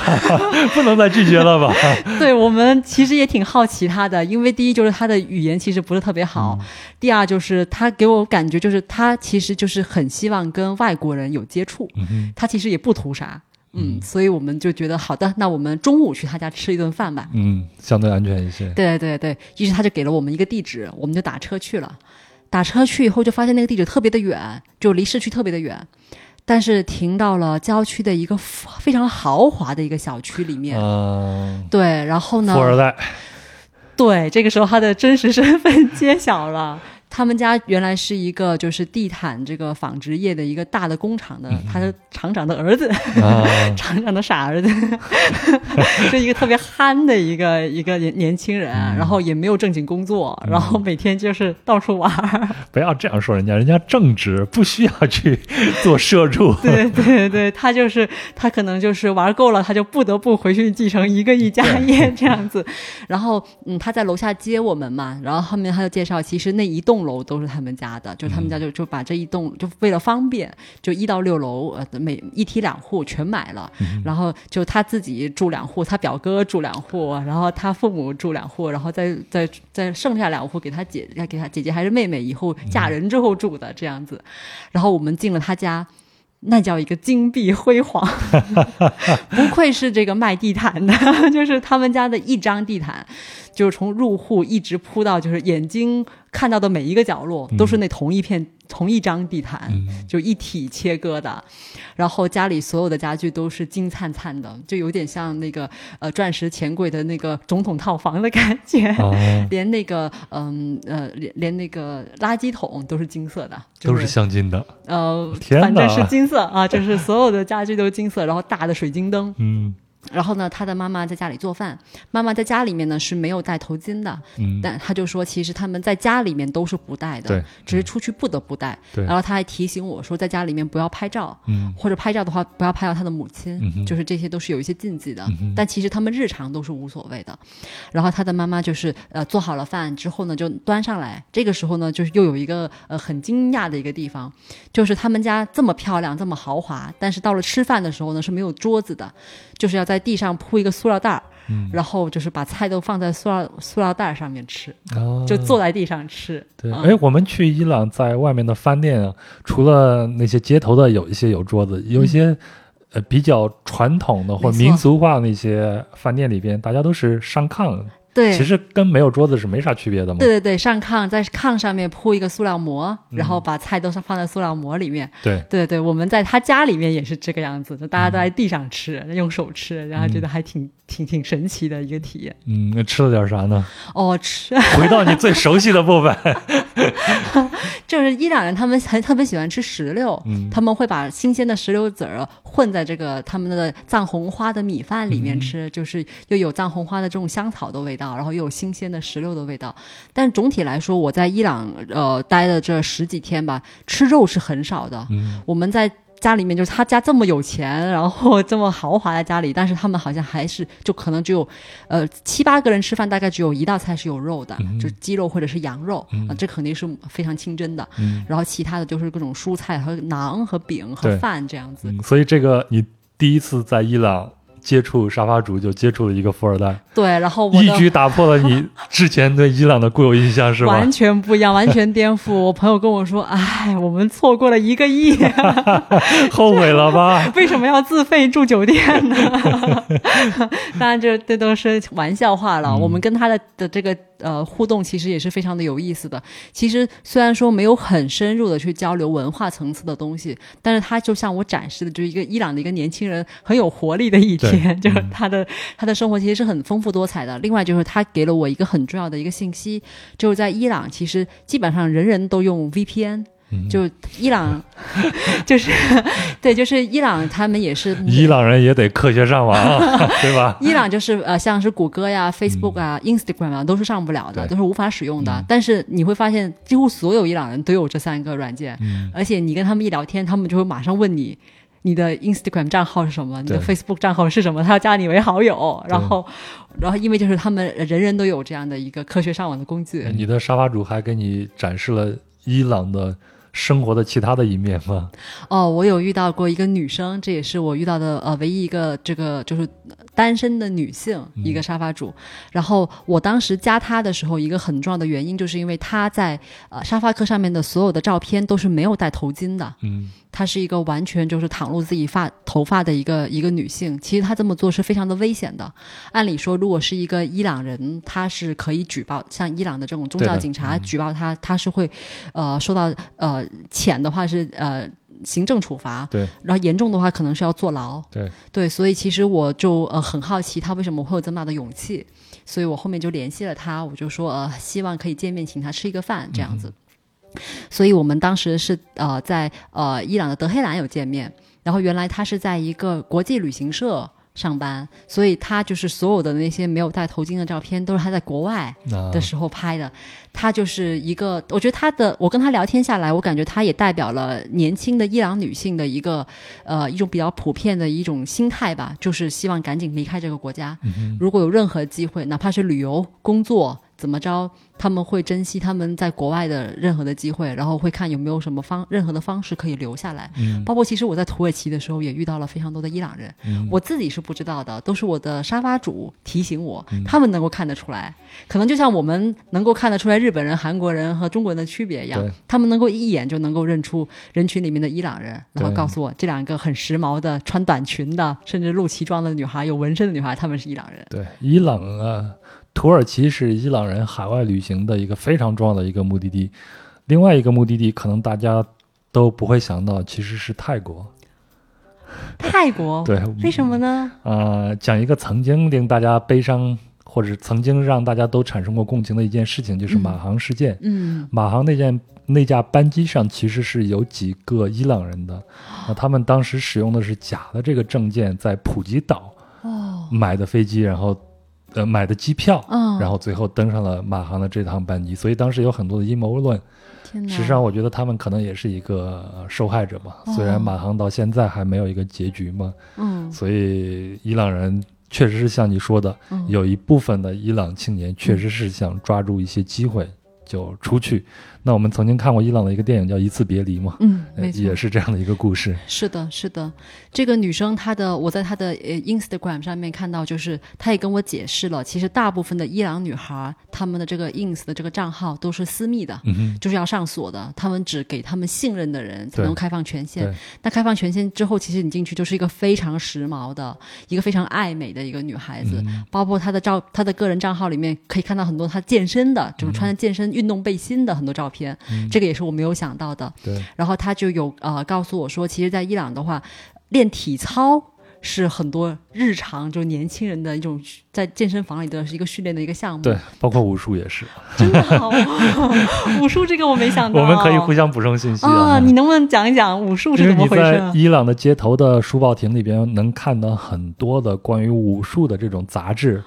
那你看，我的小时候，八十年代的时候，我也会去翻很多的武术杂志，要学很多东西啊，是吧？弹腿啊，弹钢拳。啊 尤其你还是河南少林寺之乡。对，但是现在这种武术杂志在我们这儿基本上都没有，但是在伊朗的街头找到了一些，封面都是什么李小龙啊，或者就是女性，虽然她戴着这个头巾，但是她拿着那个。呃，峨眉刺啊什么的，这样这样的照片，真是没想到。对，所以后来我查了一下资料，包括在街头，我也看到会有一些武术馆，这样看很多的伊朗的女孩子会去学这些，挺好的。他们毕竟这么弱势，如果他们能在体能方面强身健体一下，我觉得也有助于他们在家庭的地位。对，因为你接触了他们嘛，我也提供了一个小小的一个信息，我在那边。看到去逛他们的大巴扎的时候，会看到一些女士的那种内衣店。嗯，呃，当然我不会进去逛。然后你从外面逛，从外面看的话，你会发现他们的那些内衣是非常非常的时髦和性感的。嗯嗯嗯，然后在街上，那我还是在一三年的时候，就会发现女孩子们会挑战这些禁忌，他们头上那个头巾都会架得非常的高，啊，用发髻把它架得非常的高，然后你的脸的大部分其实是露出来的，还是露出来的，对嗯，其实如果有严格的风纪警察看到的话，是会对，提醒他，其实这是违规的。对但是还会有很多的女孩子就这样去做了嘛。大家都在尝试说把这个边界自由的边界再拓展一点点，对对对真的这是一厘米一厘米的拓展，就是这个发际线的一厘米。然后呃，我在伊朗还有遇到过另外一对年轻的夫妻。也是在德黑兰，嗯，他们呢，呃，因为他们受到的教育会更好一些，所以他们其实表达他们的这种心态、心情，呃，他们的故事我也能够听得更多一些。我在德黑兰的时候遇到的一对夫妻，他们是在石油公司上班，然后他们也是利利用下班的时间，会努力的去接待来自全球各地的这些沙发主啊、沙发客，然后他们通过跟沙发客的交流，获取一些国外的信息，甚至他们会请我们作为我们作为沙发客帮他们带一些境外的东西。嗯，给他们，他们比方说，我当时跟他呃聊天的时候，我确定了要去他家家访了，然后他就跟我说，能不能帮他带一副无线耳机啊，啊？因为他听说就是中国的无线耳机很便宜又很好用，对，然后就一口气给他，就是立刻上京东给他下单了三副，就我们华强北生产的这种无线耳机，特别好用，七八十块钱。然后他就说这样的东西在他们那里的话，就要卖的非常的贵，而且可能要上黑市才能够买得到。对，然后我也看到，呃去他家的时候正好赶上了有一有也有两个呃来自新西兰的女孩儿，然后我看到新西兰女孩好像也帮他带了一包东西，不知道会不会是什么羊油之类的。对，我觉得还还特别有意思。然后他们就是呃说，其实在，在呃在伊朗的话，如果你想出人头地，可能你需要获得很高的很高的学历，但是他们的教育也是非常的内卷的，因为有获得好学历的人很多，对但是好工作很少。对，好的收入也很少，呃，这个给我的另外一个呃让我印象很深刻的是，我在设拉子的时候，其实我是也是认识了一个一个沙发主呢，他是德黑兰呃古代波斯文学的博士，嗯那么他，一听就没有办法找工作的那种，是吧？他的妻子呢是原来是在德德黑兰的这个文学杂志在杂志社做编辑的，但是就是因为他的先生啊、这个博士毕业之后找不到工作，所以呢就非常的惆怅。然后我等等我人到达了这个伊朗的时候呢，他的先生是正好是刚刚找到了一份在设拉子的。小学老师，呃，中学历史老师的这么一份工作，然后他的妻子就没有办法，只能辞掉自己在德黑兰的相对体面的一个工作，陪着自己的丈夫来到了设拉子。但是到了设拉子之后，他就没有找到工作，就至少在我遇见他们的时候，他的妻子相当于是也是一个知识女青年，就呃处于一个失业的状态。但是因为他的先生在在德黑兰找不到工作，所以他还是迁就了他，来到了设拉子。嗯，然后我们在他家就是一个很小很小的一个小房，一个小的开间里面。然后我终于喝到了禁品啊，喝到酒了，设拉子的酒，在设拉子喝到了设拉子红酒。嗯，因为其实在，在伊朗的话，就是其实家家户户都是会私，自私藏一些，私藏酿一些酒的，然后大家邻居之间还能换着酒喝，嗯。但是这些东西都是不会对外明面说的，对，就像他们使用 Google 和 Facebook 一样，大家都不会明着说，嗯，我后来在玻利维亚旅行的时候，在我同一个 tour 里边，我们去天空之镜，嗯有一个伊朗哥们儿，但是他从小是在迪拜长大的，哦所以非常的开放，什么都吃啊，什么都吃。我已经说到这儿了。然后当时我们聊了一下，他妈妈现在都还在设拉子生活呢。嗯然后我们聊了一下，我说在那边旅行了。我忘了是十几天还是多少天哦，一口酒都没有喝。他跟我说，在伊朗你只要认识 one guy，他当时说你只要认识一个 人，个人，嗯然后你只要认识这个人，他能给你搞定所有东西。所以他们是存在一个很庞大的一个地下黑市的。对对对对对，然后这对呃稳高知青年夫妇，他们还跟我说，就是其实他们至少他们这对夫妻更怀念的是巴列维的时候的、的的的伊朗，或者说他们更怀念。古波斯帝国，他们还给我念了很多诗，就是翻译了一下。就他们，呃，他跟我讲，就是在波斯帝国的时候，其实波斯有四大诗人，嗯然后像哈菲兹是相对来说知名度更高一些的，就中国人也会知道的。然后他就说哈菲兹的诗就三个主题：葡萄美酒，然后美人，还有夜莺。嗯我说。这感觉是李白呀、对，就特别有意思。然后他们还说，就是他们其实对亚洲的文化也非常的感兴趣，然后还跟我讲说啊，这个丝绸之路哈，我们中国跟波斯就有很多联系。对这也是我在呃伊朗这一来呃这一路来遇到的这一这对夫妻是能够主动跟我讲中国和伊朗之间关系的一对夫妻，他们确实受过很很好的教育。嗯，所以你从他们身上感受到是伊朗的另一面。对伊朗一个一九七八年之前的那一面的感觉，就是他们很怀念那个时候，就七八年以前的伊朗。嗯，那你们有没有接接地气的接触一些相对来说在底层一些的伊朗人呢？呃，你是说，呃如果是在旅游的过程中，可能就是还是在游客区能够看到一些，但是如果说是呃，可能说收入或者说是知识层面都不是特别高，可能我通过沙发课是没有遇到的。嗯，反而是我通过沙发课还遇到了，还遇到了不止一个富二代。你们怎么这么幸运呢？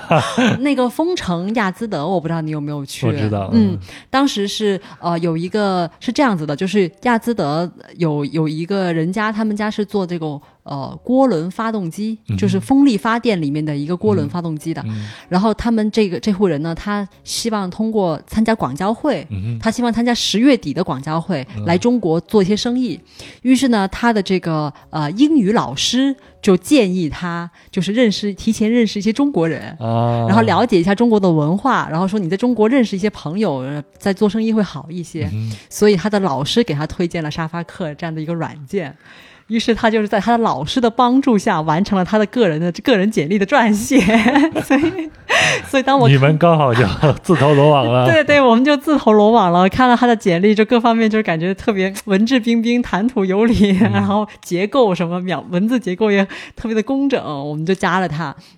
对，然后后面也是后面才才知道，哦，原来是一个商人，原来也是你又是有没有？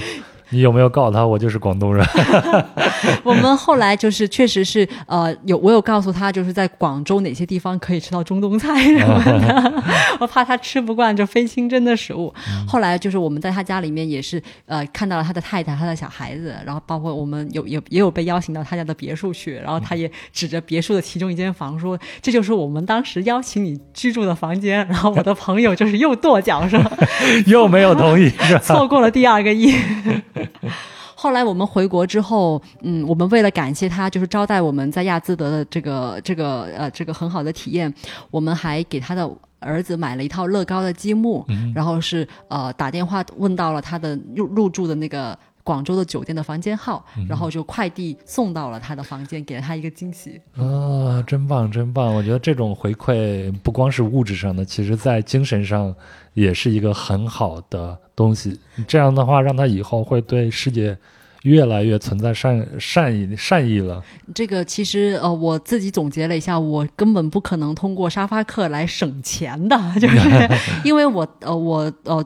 居我如果入住在沙发主的家里面的话，要么就是我和他互相会请吃饭，对一般第一顿都是我请，嗯因为我要感谢他，就是收留了我，接纳了我。然后第二就是我也会有，如果我在他家住超过两三天的话，我也会帮他做家务，然后也会给帮他一起买菜，对的，对的。在家里面一起做饭，然后我也会给他带中国的一些小礼物。嗯哦、我其实送的最多的是故宫博物院出的那些文创产品，嗯。比方说袜子啊、扇子啊，就是它既是呃国家级博物馆的一个认证嗯。哈、授权，然后有一些中国的元素，然后它又很实用，像袜子，它一穿上，它就想起我，多好。那你这个确实是，其实我挺欣赏你这样的做法，就是一定要给自己的沙发主一些回馈，嗯，因为他也是给给了你很多的一些东西嘛。但是呢，你现在送故宫的文创，我觉得都挺贵的。你像我那个时候，我是一三年去的，送的什么呢？都是淘宝上买那种京剧的小脸谱啊，什么那个也很。有意思，对 那个也很有意思。那个可能你没有花很多钱，但是对于他来说，这个太特别了。是的，是的，我之前还有一个朋友，他他出国的时候，他送小红书，就是毛主席语录。他说那些人都很激动，说啊，还有这东西存在。我还会准备一些中国结什么的啊对对对大家都还挺喜欢，因为这些东西非常容易悬挂嘛，嗯他可能就随手挂在屋里的某一个地方。是的，是的。然后他每一次就啊，这是 brother 杨给我的，是这样吗？嗯，对。哎，那你好像还在那边碰见了一个 LGBT 群体的人是吗？对，这个也是呃很神奇的一个一个小男生，嗯呃，是我们在应该啊、对，也是在设拉子遇到的。呃，之前呢，他给我发呃邀约的时候，我当时看他的头像非常的帅，就是帅气到我怀疑这是一个假人，于是我就要了他的这个 Instagram，嗯啊、他我我对我还想再再补充一下哈，如果作为一个女性，嗯如果这个沙发主找你要 ins，没有找你要 Facebook，你要想一想，嗯因为 ins 上全是照片、嗯 f a c e b o o k 其实更是一个人更多面的体，比方说你的故乡在哪里，嗯你在哪里上学，甚至你你在哪里工作，你可能都会在 Facebook 上面有写嘛。所以如果一个呃沙发主没有跟你很深入的聊天，就找你要 ins 的话，他就想要你的照片而已，所以你要再考虑一下他的动机是什么。嗯但是像这个男生的话，因为他头像实在太帅了，我怀疑他是假的，所以我就要了他的 ins，然后看了一下照综合的照片，确实是一个很帅的帅哥，嗯，然后。英文也非常好，他的英文比我和我的朋友都好。我朋友是北外毕业的，他比我们两个都好。对什么背景啊？这听起来又不意外啊。我刚才前面有跟你说，我在土耳其遇到一个精神希腊人哈，嗯这个男生呢是我在伊朗遇到的精神美国人。啊，就是他的整个社交圈，他在他跟我说他在伊朗是没有朋友的，他不安他觉得不安全，嗯他不愿意让任何人知道他是 LGBT 群体，嗯所以他的所有的社交的软件都是呃国外的，然后基本上他的他的整个社群聊天互动，包括他读取的资讯也都是美国的媒体和美国的社交媒体，嗯。然后他还跟我我还问他就是你看什么样的新闻啊，然后他就说 Hughes 就国会山，嗯。但是当时我并不知道。关键是我还我还和他说我是新闻系毕业，然后他又露出了鄙视的眼神。对，国会山实际是就是呃一个相对来说比较偏呃偏右派一点点的一个美国的一个媒体，然后可能我平时还是看《纽约时报》之类的会多一些，确实是不知道啊。嗯 然后。啊、然后它包括它的所有电子产品都是苹果的，嗯就那比我用的东西要好得多。嗯 然后那确实家庭条件也不错，嗯 这自个己也挺赚钱的。但是他他没有怎么讲他家里，嗯，他就特别特别谨慎，他更多的就是去聊世界观的东西，嗯就是我和他的聊天，我感觉像是在和一个呃生活在华盛顿的一个政客聊天一样，嗯不过这也可以理解嘛，因为他确实没有办法，可能没有办法和他身边的人，嗯，或者是他的同龄人去有这样的对待。对对对，应该是这样子的。嗯所以、呃，当然他也是一个非常有教养、非常文质彬彬的一个一个年轻人。嗯然后他就是也是一个感觉每天在健身房至少待三个小时的一个非常注重外形然后体型的一个、一个年轻人，嗯就很也都所以他是一个 gay 是吗？是的，嗯嗯，那在那边生活应该会很压抑吧？对，这这个可能就是他不愿意去更过多的去暴露他自己家庭情况，包括他的社交圈的一个原因。他就说他没有朋友，但我相信他、他不可能完全没有朋友，他可能他就觉得他不方便提起其他呃 gay 圈的一些朋友，所以他就说他没有朋友。好，咱们今天也确实聊了这么多有意思的故事啊！你你你看你的列表，你的 top 级别的还有那么多的国家，包括你未来想去但是没有去的，像古巴。我相信接下来你的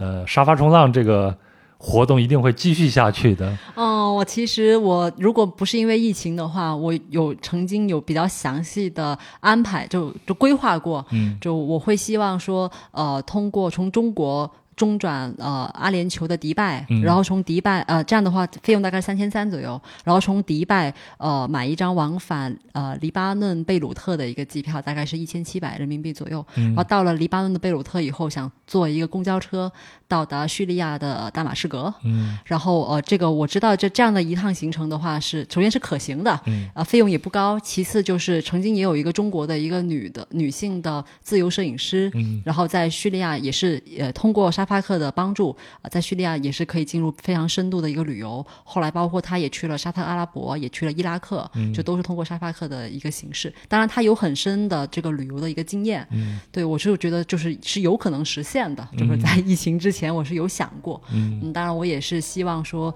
这个疫情可以尽快的结束，然后无论去哪里，嗯，出发。You've been acting stranger every night, I'm feeling right, cause I'm 好了，这就是本期节目正片的内容了。接下来呢，还有一段彩蛋，是小袁关于如何选择沙发主的经验之谈，别忘了收听。那么，如果您喜欢本期的节目，就请转发给身边的朋友，让更多的人知道转游者的存在。也欢迎您在评论区给我或者是分享人留言，我们会及时回复的。另外呢，本期的相关图片都会在公众号“壮游者”里面呈现，您在微信搜索并关注“壮游者”就可以了。如果您想加入壮游者的听友群啊，我们的很多分享人都在听友群里，您可以微信添加“壮游者二零一八”，也就是壮游者的拼音全拼加上二零一八就可以了。那么他会把您拉到群里边。最后呢，过完节也充完电了，咱们就好好工作，好好赚钱，期待下一次的出行。也祝您一切顺利，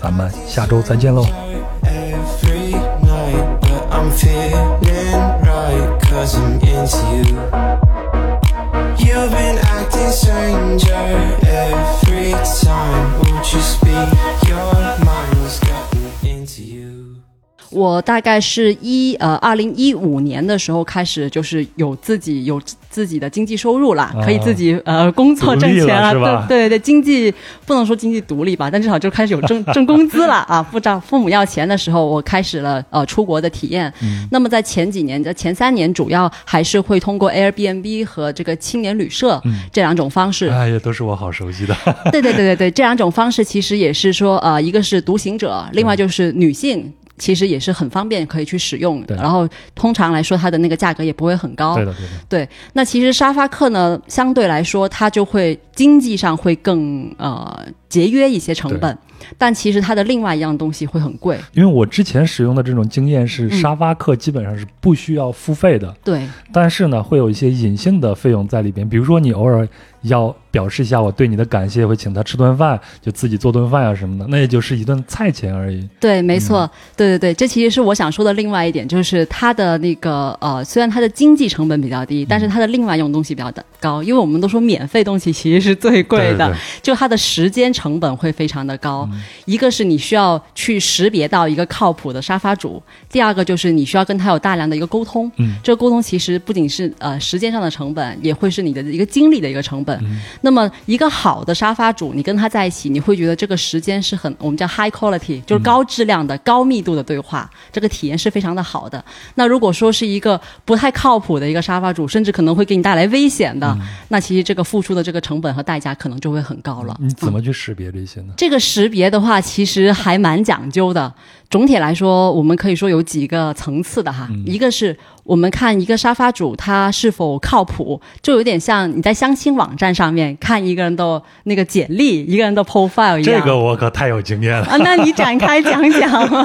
那改天咱们得做 做一期这个约会软件如何使用。好的，好的，好的。对，其实分分为三步。第一个就是你看他，你要判断他有没有一个真实的头像，对，他有没有使用大量真实的照片。是的，通常一个真的是为了和世界各地的旅行者进行交流的这样的一个沙发主的话，他会非常乐于去剖他自己的照片，会会很坦诚，会很坦诚，不会把自己给隐藏起来的。对，而且都应该会是一些生活的照，或者他旅行的照片，他和其他人在一起的照片。如果你看到一个人照片，他总是西装革履，或者是有大量的他身体裸露的部分，那这个时候你可能要打一个问号，嗯就是或者就是特别特别帅的这种，我心里边就会有一个，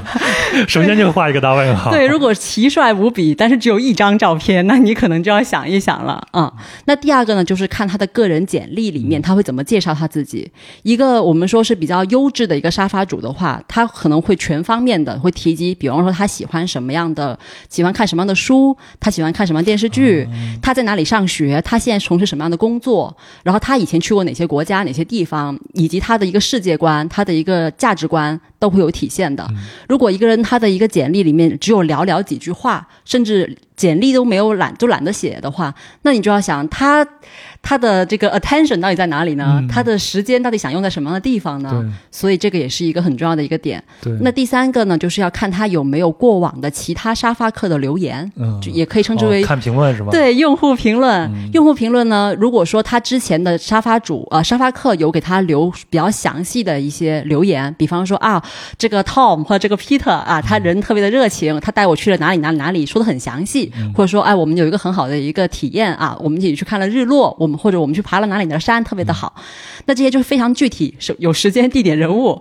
那有一些他可能就说，嗯，这个人挺 nice 的。可能就有一句话，或者说啊，我在他家过得很开心，只有很短的一两句话。这个时候你也要敷衍，对吧？对，你就在想，哎，他为什么会这样子呢？这个是一个买来的，有可能是刷来的一个好评。当然，我不说肯定哈，我就说有这样的一个概，有这样的一个概率，他可能会是一个刷来的好评，或者可能是他的朋友帮他写的。嗯，或者我觉得也不排除有一种可能性，就是真在他家里住宿过的人，嗯，又觉得不是很。顺心，但是又不好意思给一个差评，就随便写一句了。对，因为如果是我会遇到这样的事情的话，我猜我可能也不会把真正的不好的体验写出来，我可能就会很简单的说一句话，就会感谢某某某接待了我。嗯，我可能就不会再详细讲了。哎，我问个呃问题，因为我从来没有使用过这种功能。嗯，如果碰见了这样的评论的话，你可以和这个人之间建立一个联系吗？可以的。就是在沙发客上面有这样的一个写发私信的一个功能，而且沙发客里面每一个用户之间的头像都是可以一直点击进去的，它不会匿名。当然也有匿名的功能，但是很少人会使用，大部分的人还是会使用真实留言。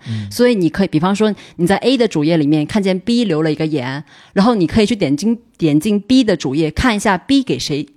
或者有没有 C 或者 D 给他留过言，去检查一下 B 的这个身份是否是真实的。如果你看见 A 和 B 只是互相给对方留言，那就很奇怪了，那就很奇怪了。对，所以我你也可以给 B 或者给 C 或者给 D 再去发这个私信，你就问他说：呃，你我看见你之前曾经在某某家里住过，我想跟你确认一下，就是这个你觉得他是否是一个靠谱的一个人？因为我是一个人，我可能语言又不是特别好，怎么怎么样，可以解释一下。明白，明白。嗯，而且。它上面沙发客上面会显示对方上一次使用这个网站的登录的时间，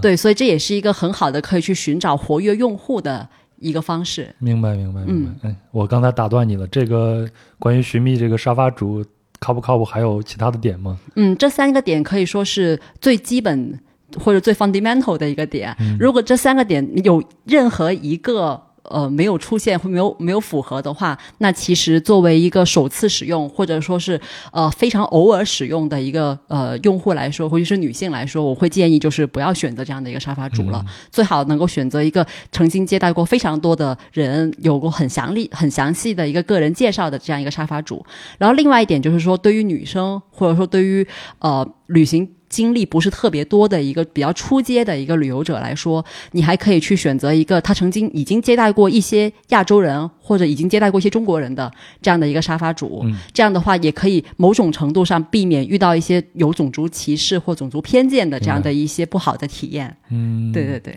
我记得我以前去申请这个沙发主的时候呢，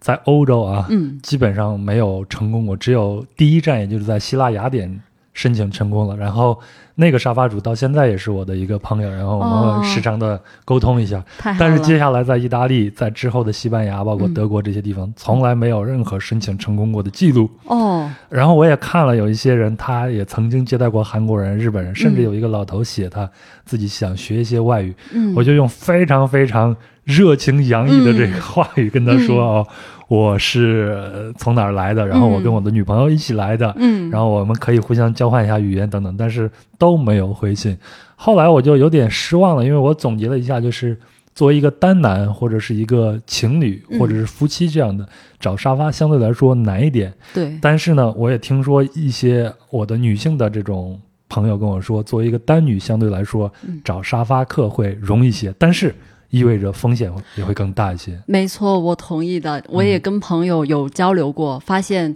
同样一个国家，男用中国男用户和中国女用户收到的这个沙发主的这个邀请的数量是完全不一样的。哦，我记得我一个朋友，呃，一个男性朋友，他之前在土耳其的时候，他大概呃发出去十封沙发沙发主的这个邀约，然后大概只有两个人给了他回信，然后最后不低了，最后也也是不了了之了啊，最后也是不了。了之，然后但是我的话，我就是没有给任何人发过，但是因为我挂了我的一个行程，在那个土耳其那个国家那个区域那里面，于是我就收到了五十多封的这个邀约。哦，所以你会把说我这一次要去哪儿，然后都在上面列出来。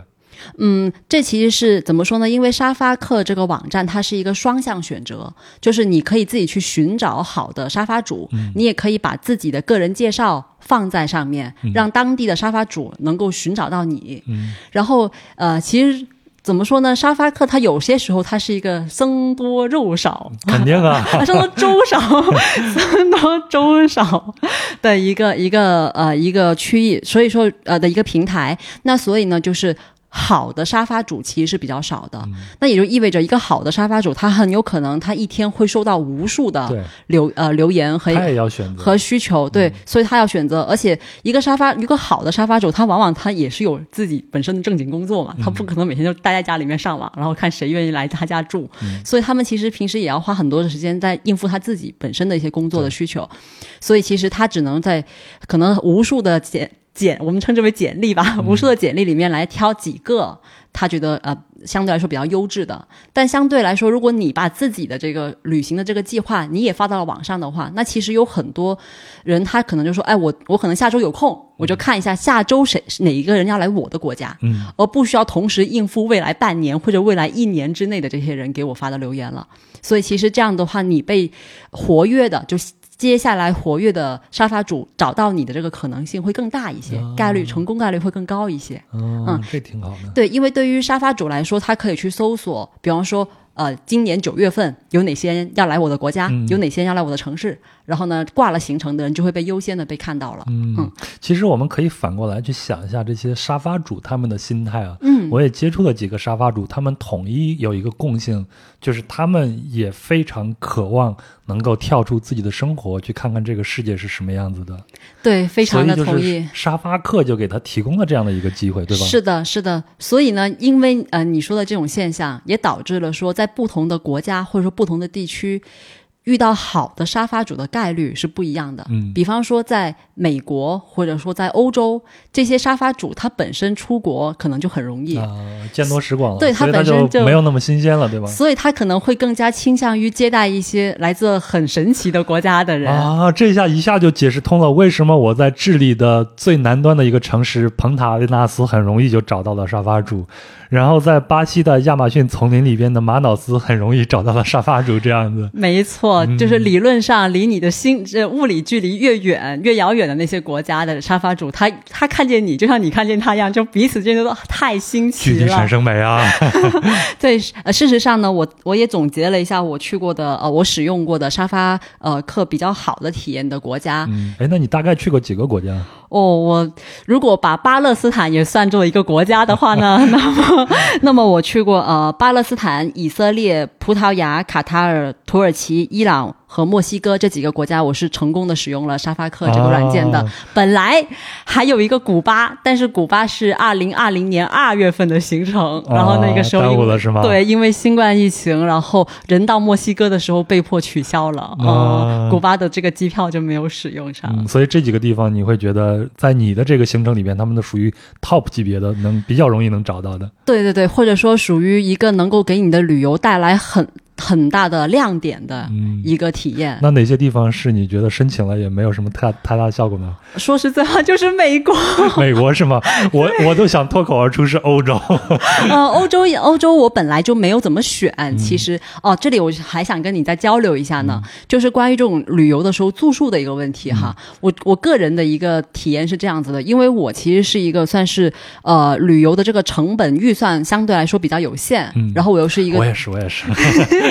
好的，好的。然后我们也都是独行为主，然后我又是一个女性，所以的话，我基本上旅行呃，通常就三类住宿的情况，一类是 Airbnb，对。第二类是青旅的床位房，对。然后第三类呢就是沙发客。对，那么在那些风景非常独特的，然后当地的这个 Airbnb 的那个住宿的那个那种装修也会非常有风情，非常，比方说是房车或者树屋或者怎么怎么样的，或者是船屋这种体验的话呢，我会选择它但前提是它不能特别贵哈。那我们知道欧洲有一些国家，它相对来说的这种物价也比较便宜，这个时候我会选择 Airbnb。那第二类呢，就是说如果这个城市它本身的旅游资源非常的丰富，英语又是一个相对来说比较通用的语言，我可以通过一个人用通过英语完成百分之九十的这种旅行项目的话，那我一般会选择青旅，住一个青旅的床位房，然后把大部分的旅行的预算都用在白天这种体验上，然后晚上就可以在青旅里面认识欧洲其他国家的人，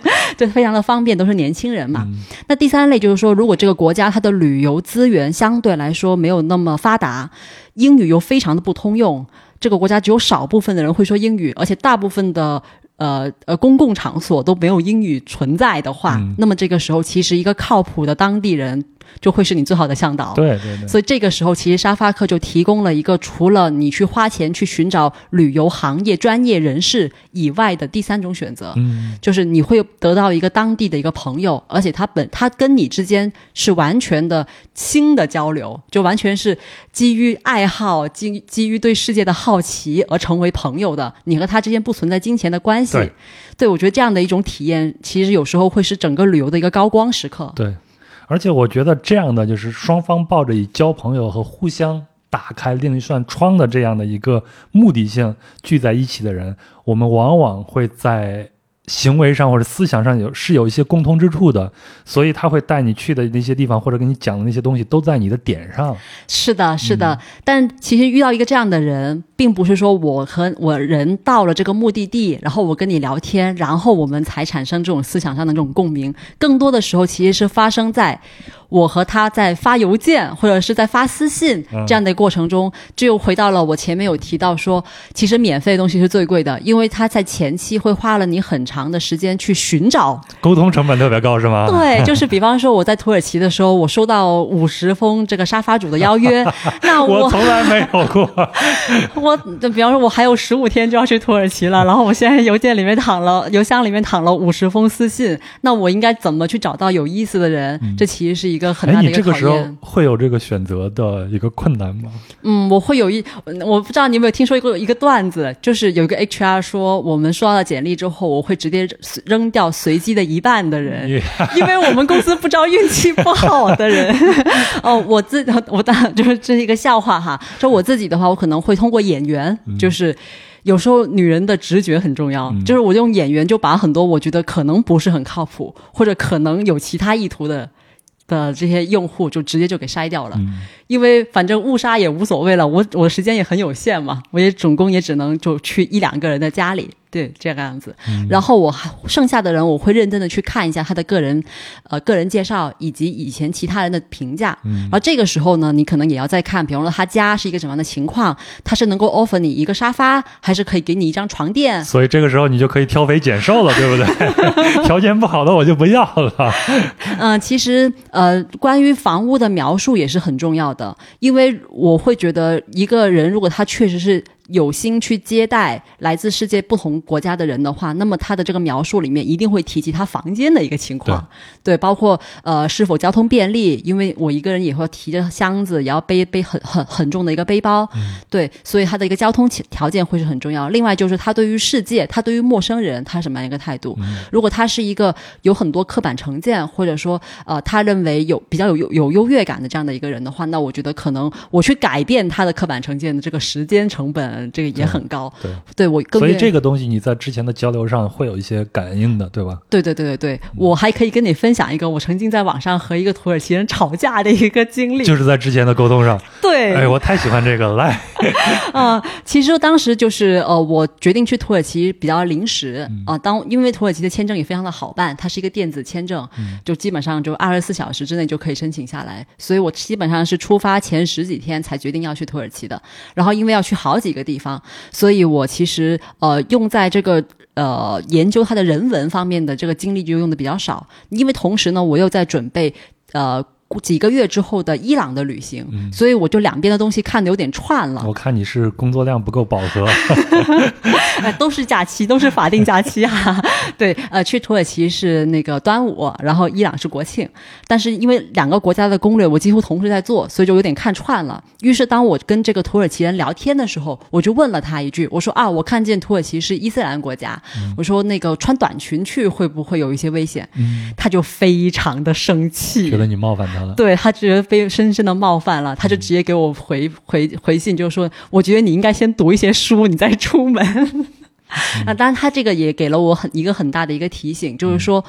呃，当然我们说对世界好奇以及提问是很重要的，但是你提问的方式、提问的内容其实也非常的重要。你如果带着一点呃一点刻板成见去提出一个问题的话，其实有时候真的会给对方带来一个很大的一个伤害。对的，对的，其实也会显示出自己的确实有一种有自己也会有一些无知和偏见在。对，特别是我们通过这种文字去表达的时候，没错，他完全感受不到你是你当时的状态是你当时的这种表情或者你的语气是什么的，所以很有可能会造成一种冒犯感。对对对，我也可以想象得到，如果说有一个欧洲国家的人给我发一个邮件，然后说啊，我不知道你们中国会不会有智能马桶盖啊这样的一个问题，我可能也会非常的生气。嗯嗯，所以后面我跟这个人又有了很长很长的一个一个一个解释和一个沟通。后面我们不但是见面了，而且还做了，还成为了很好的朋友。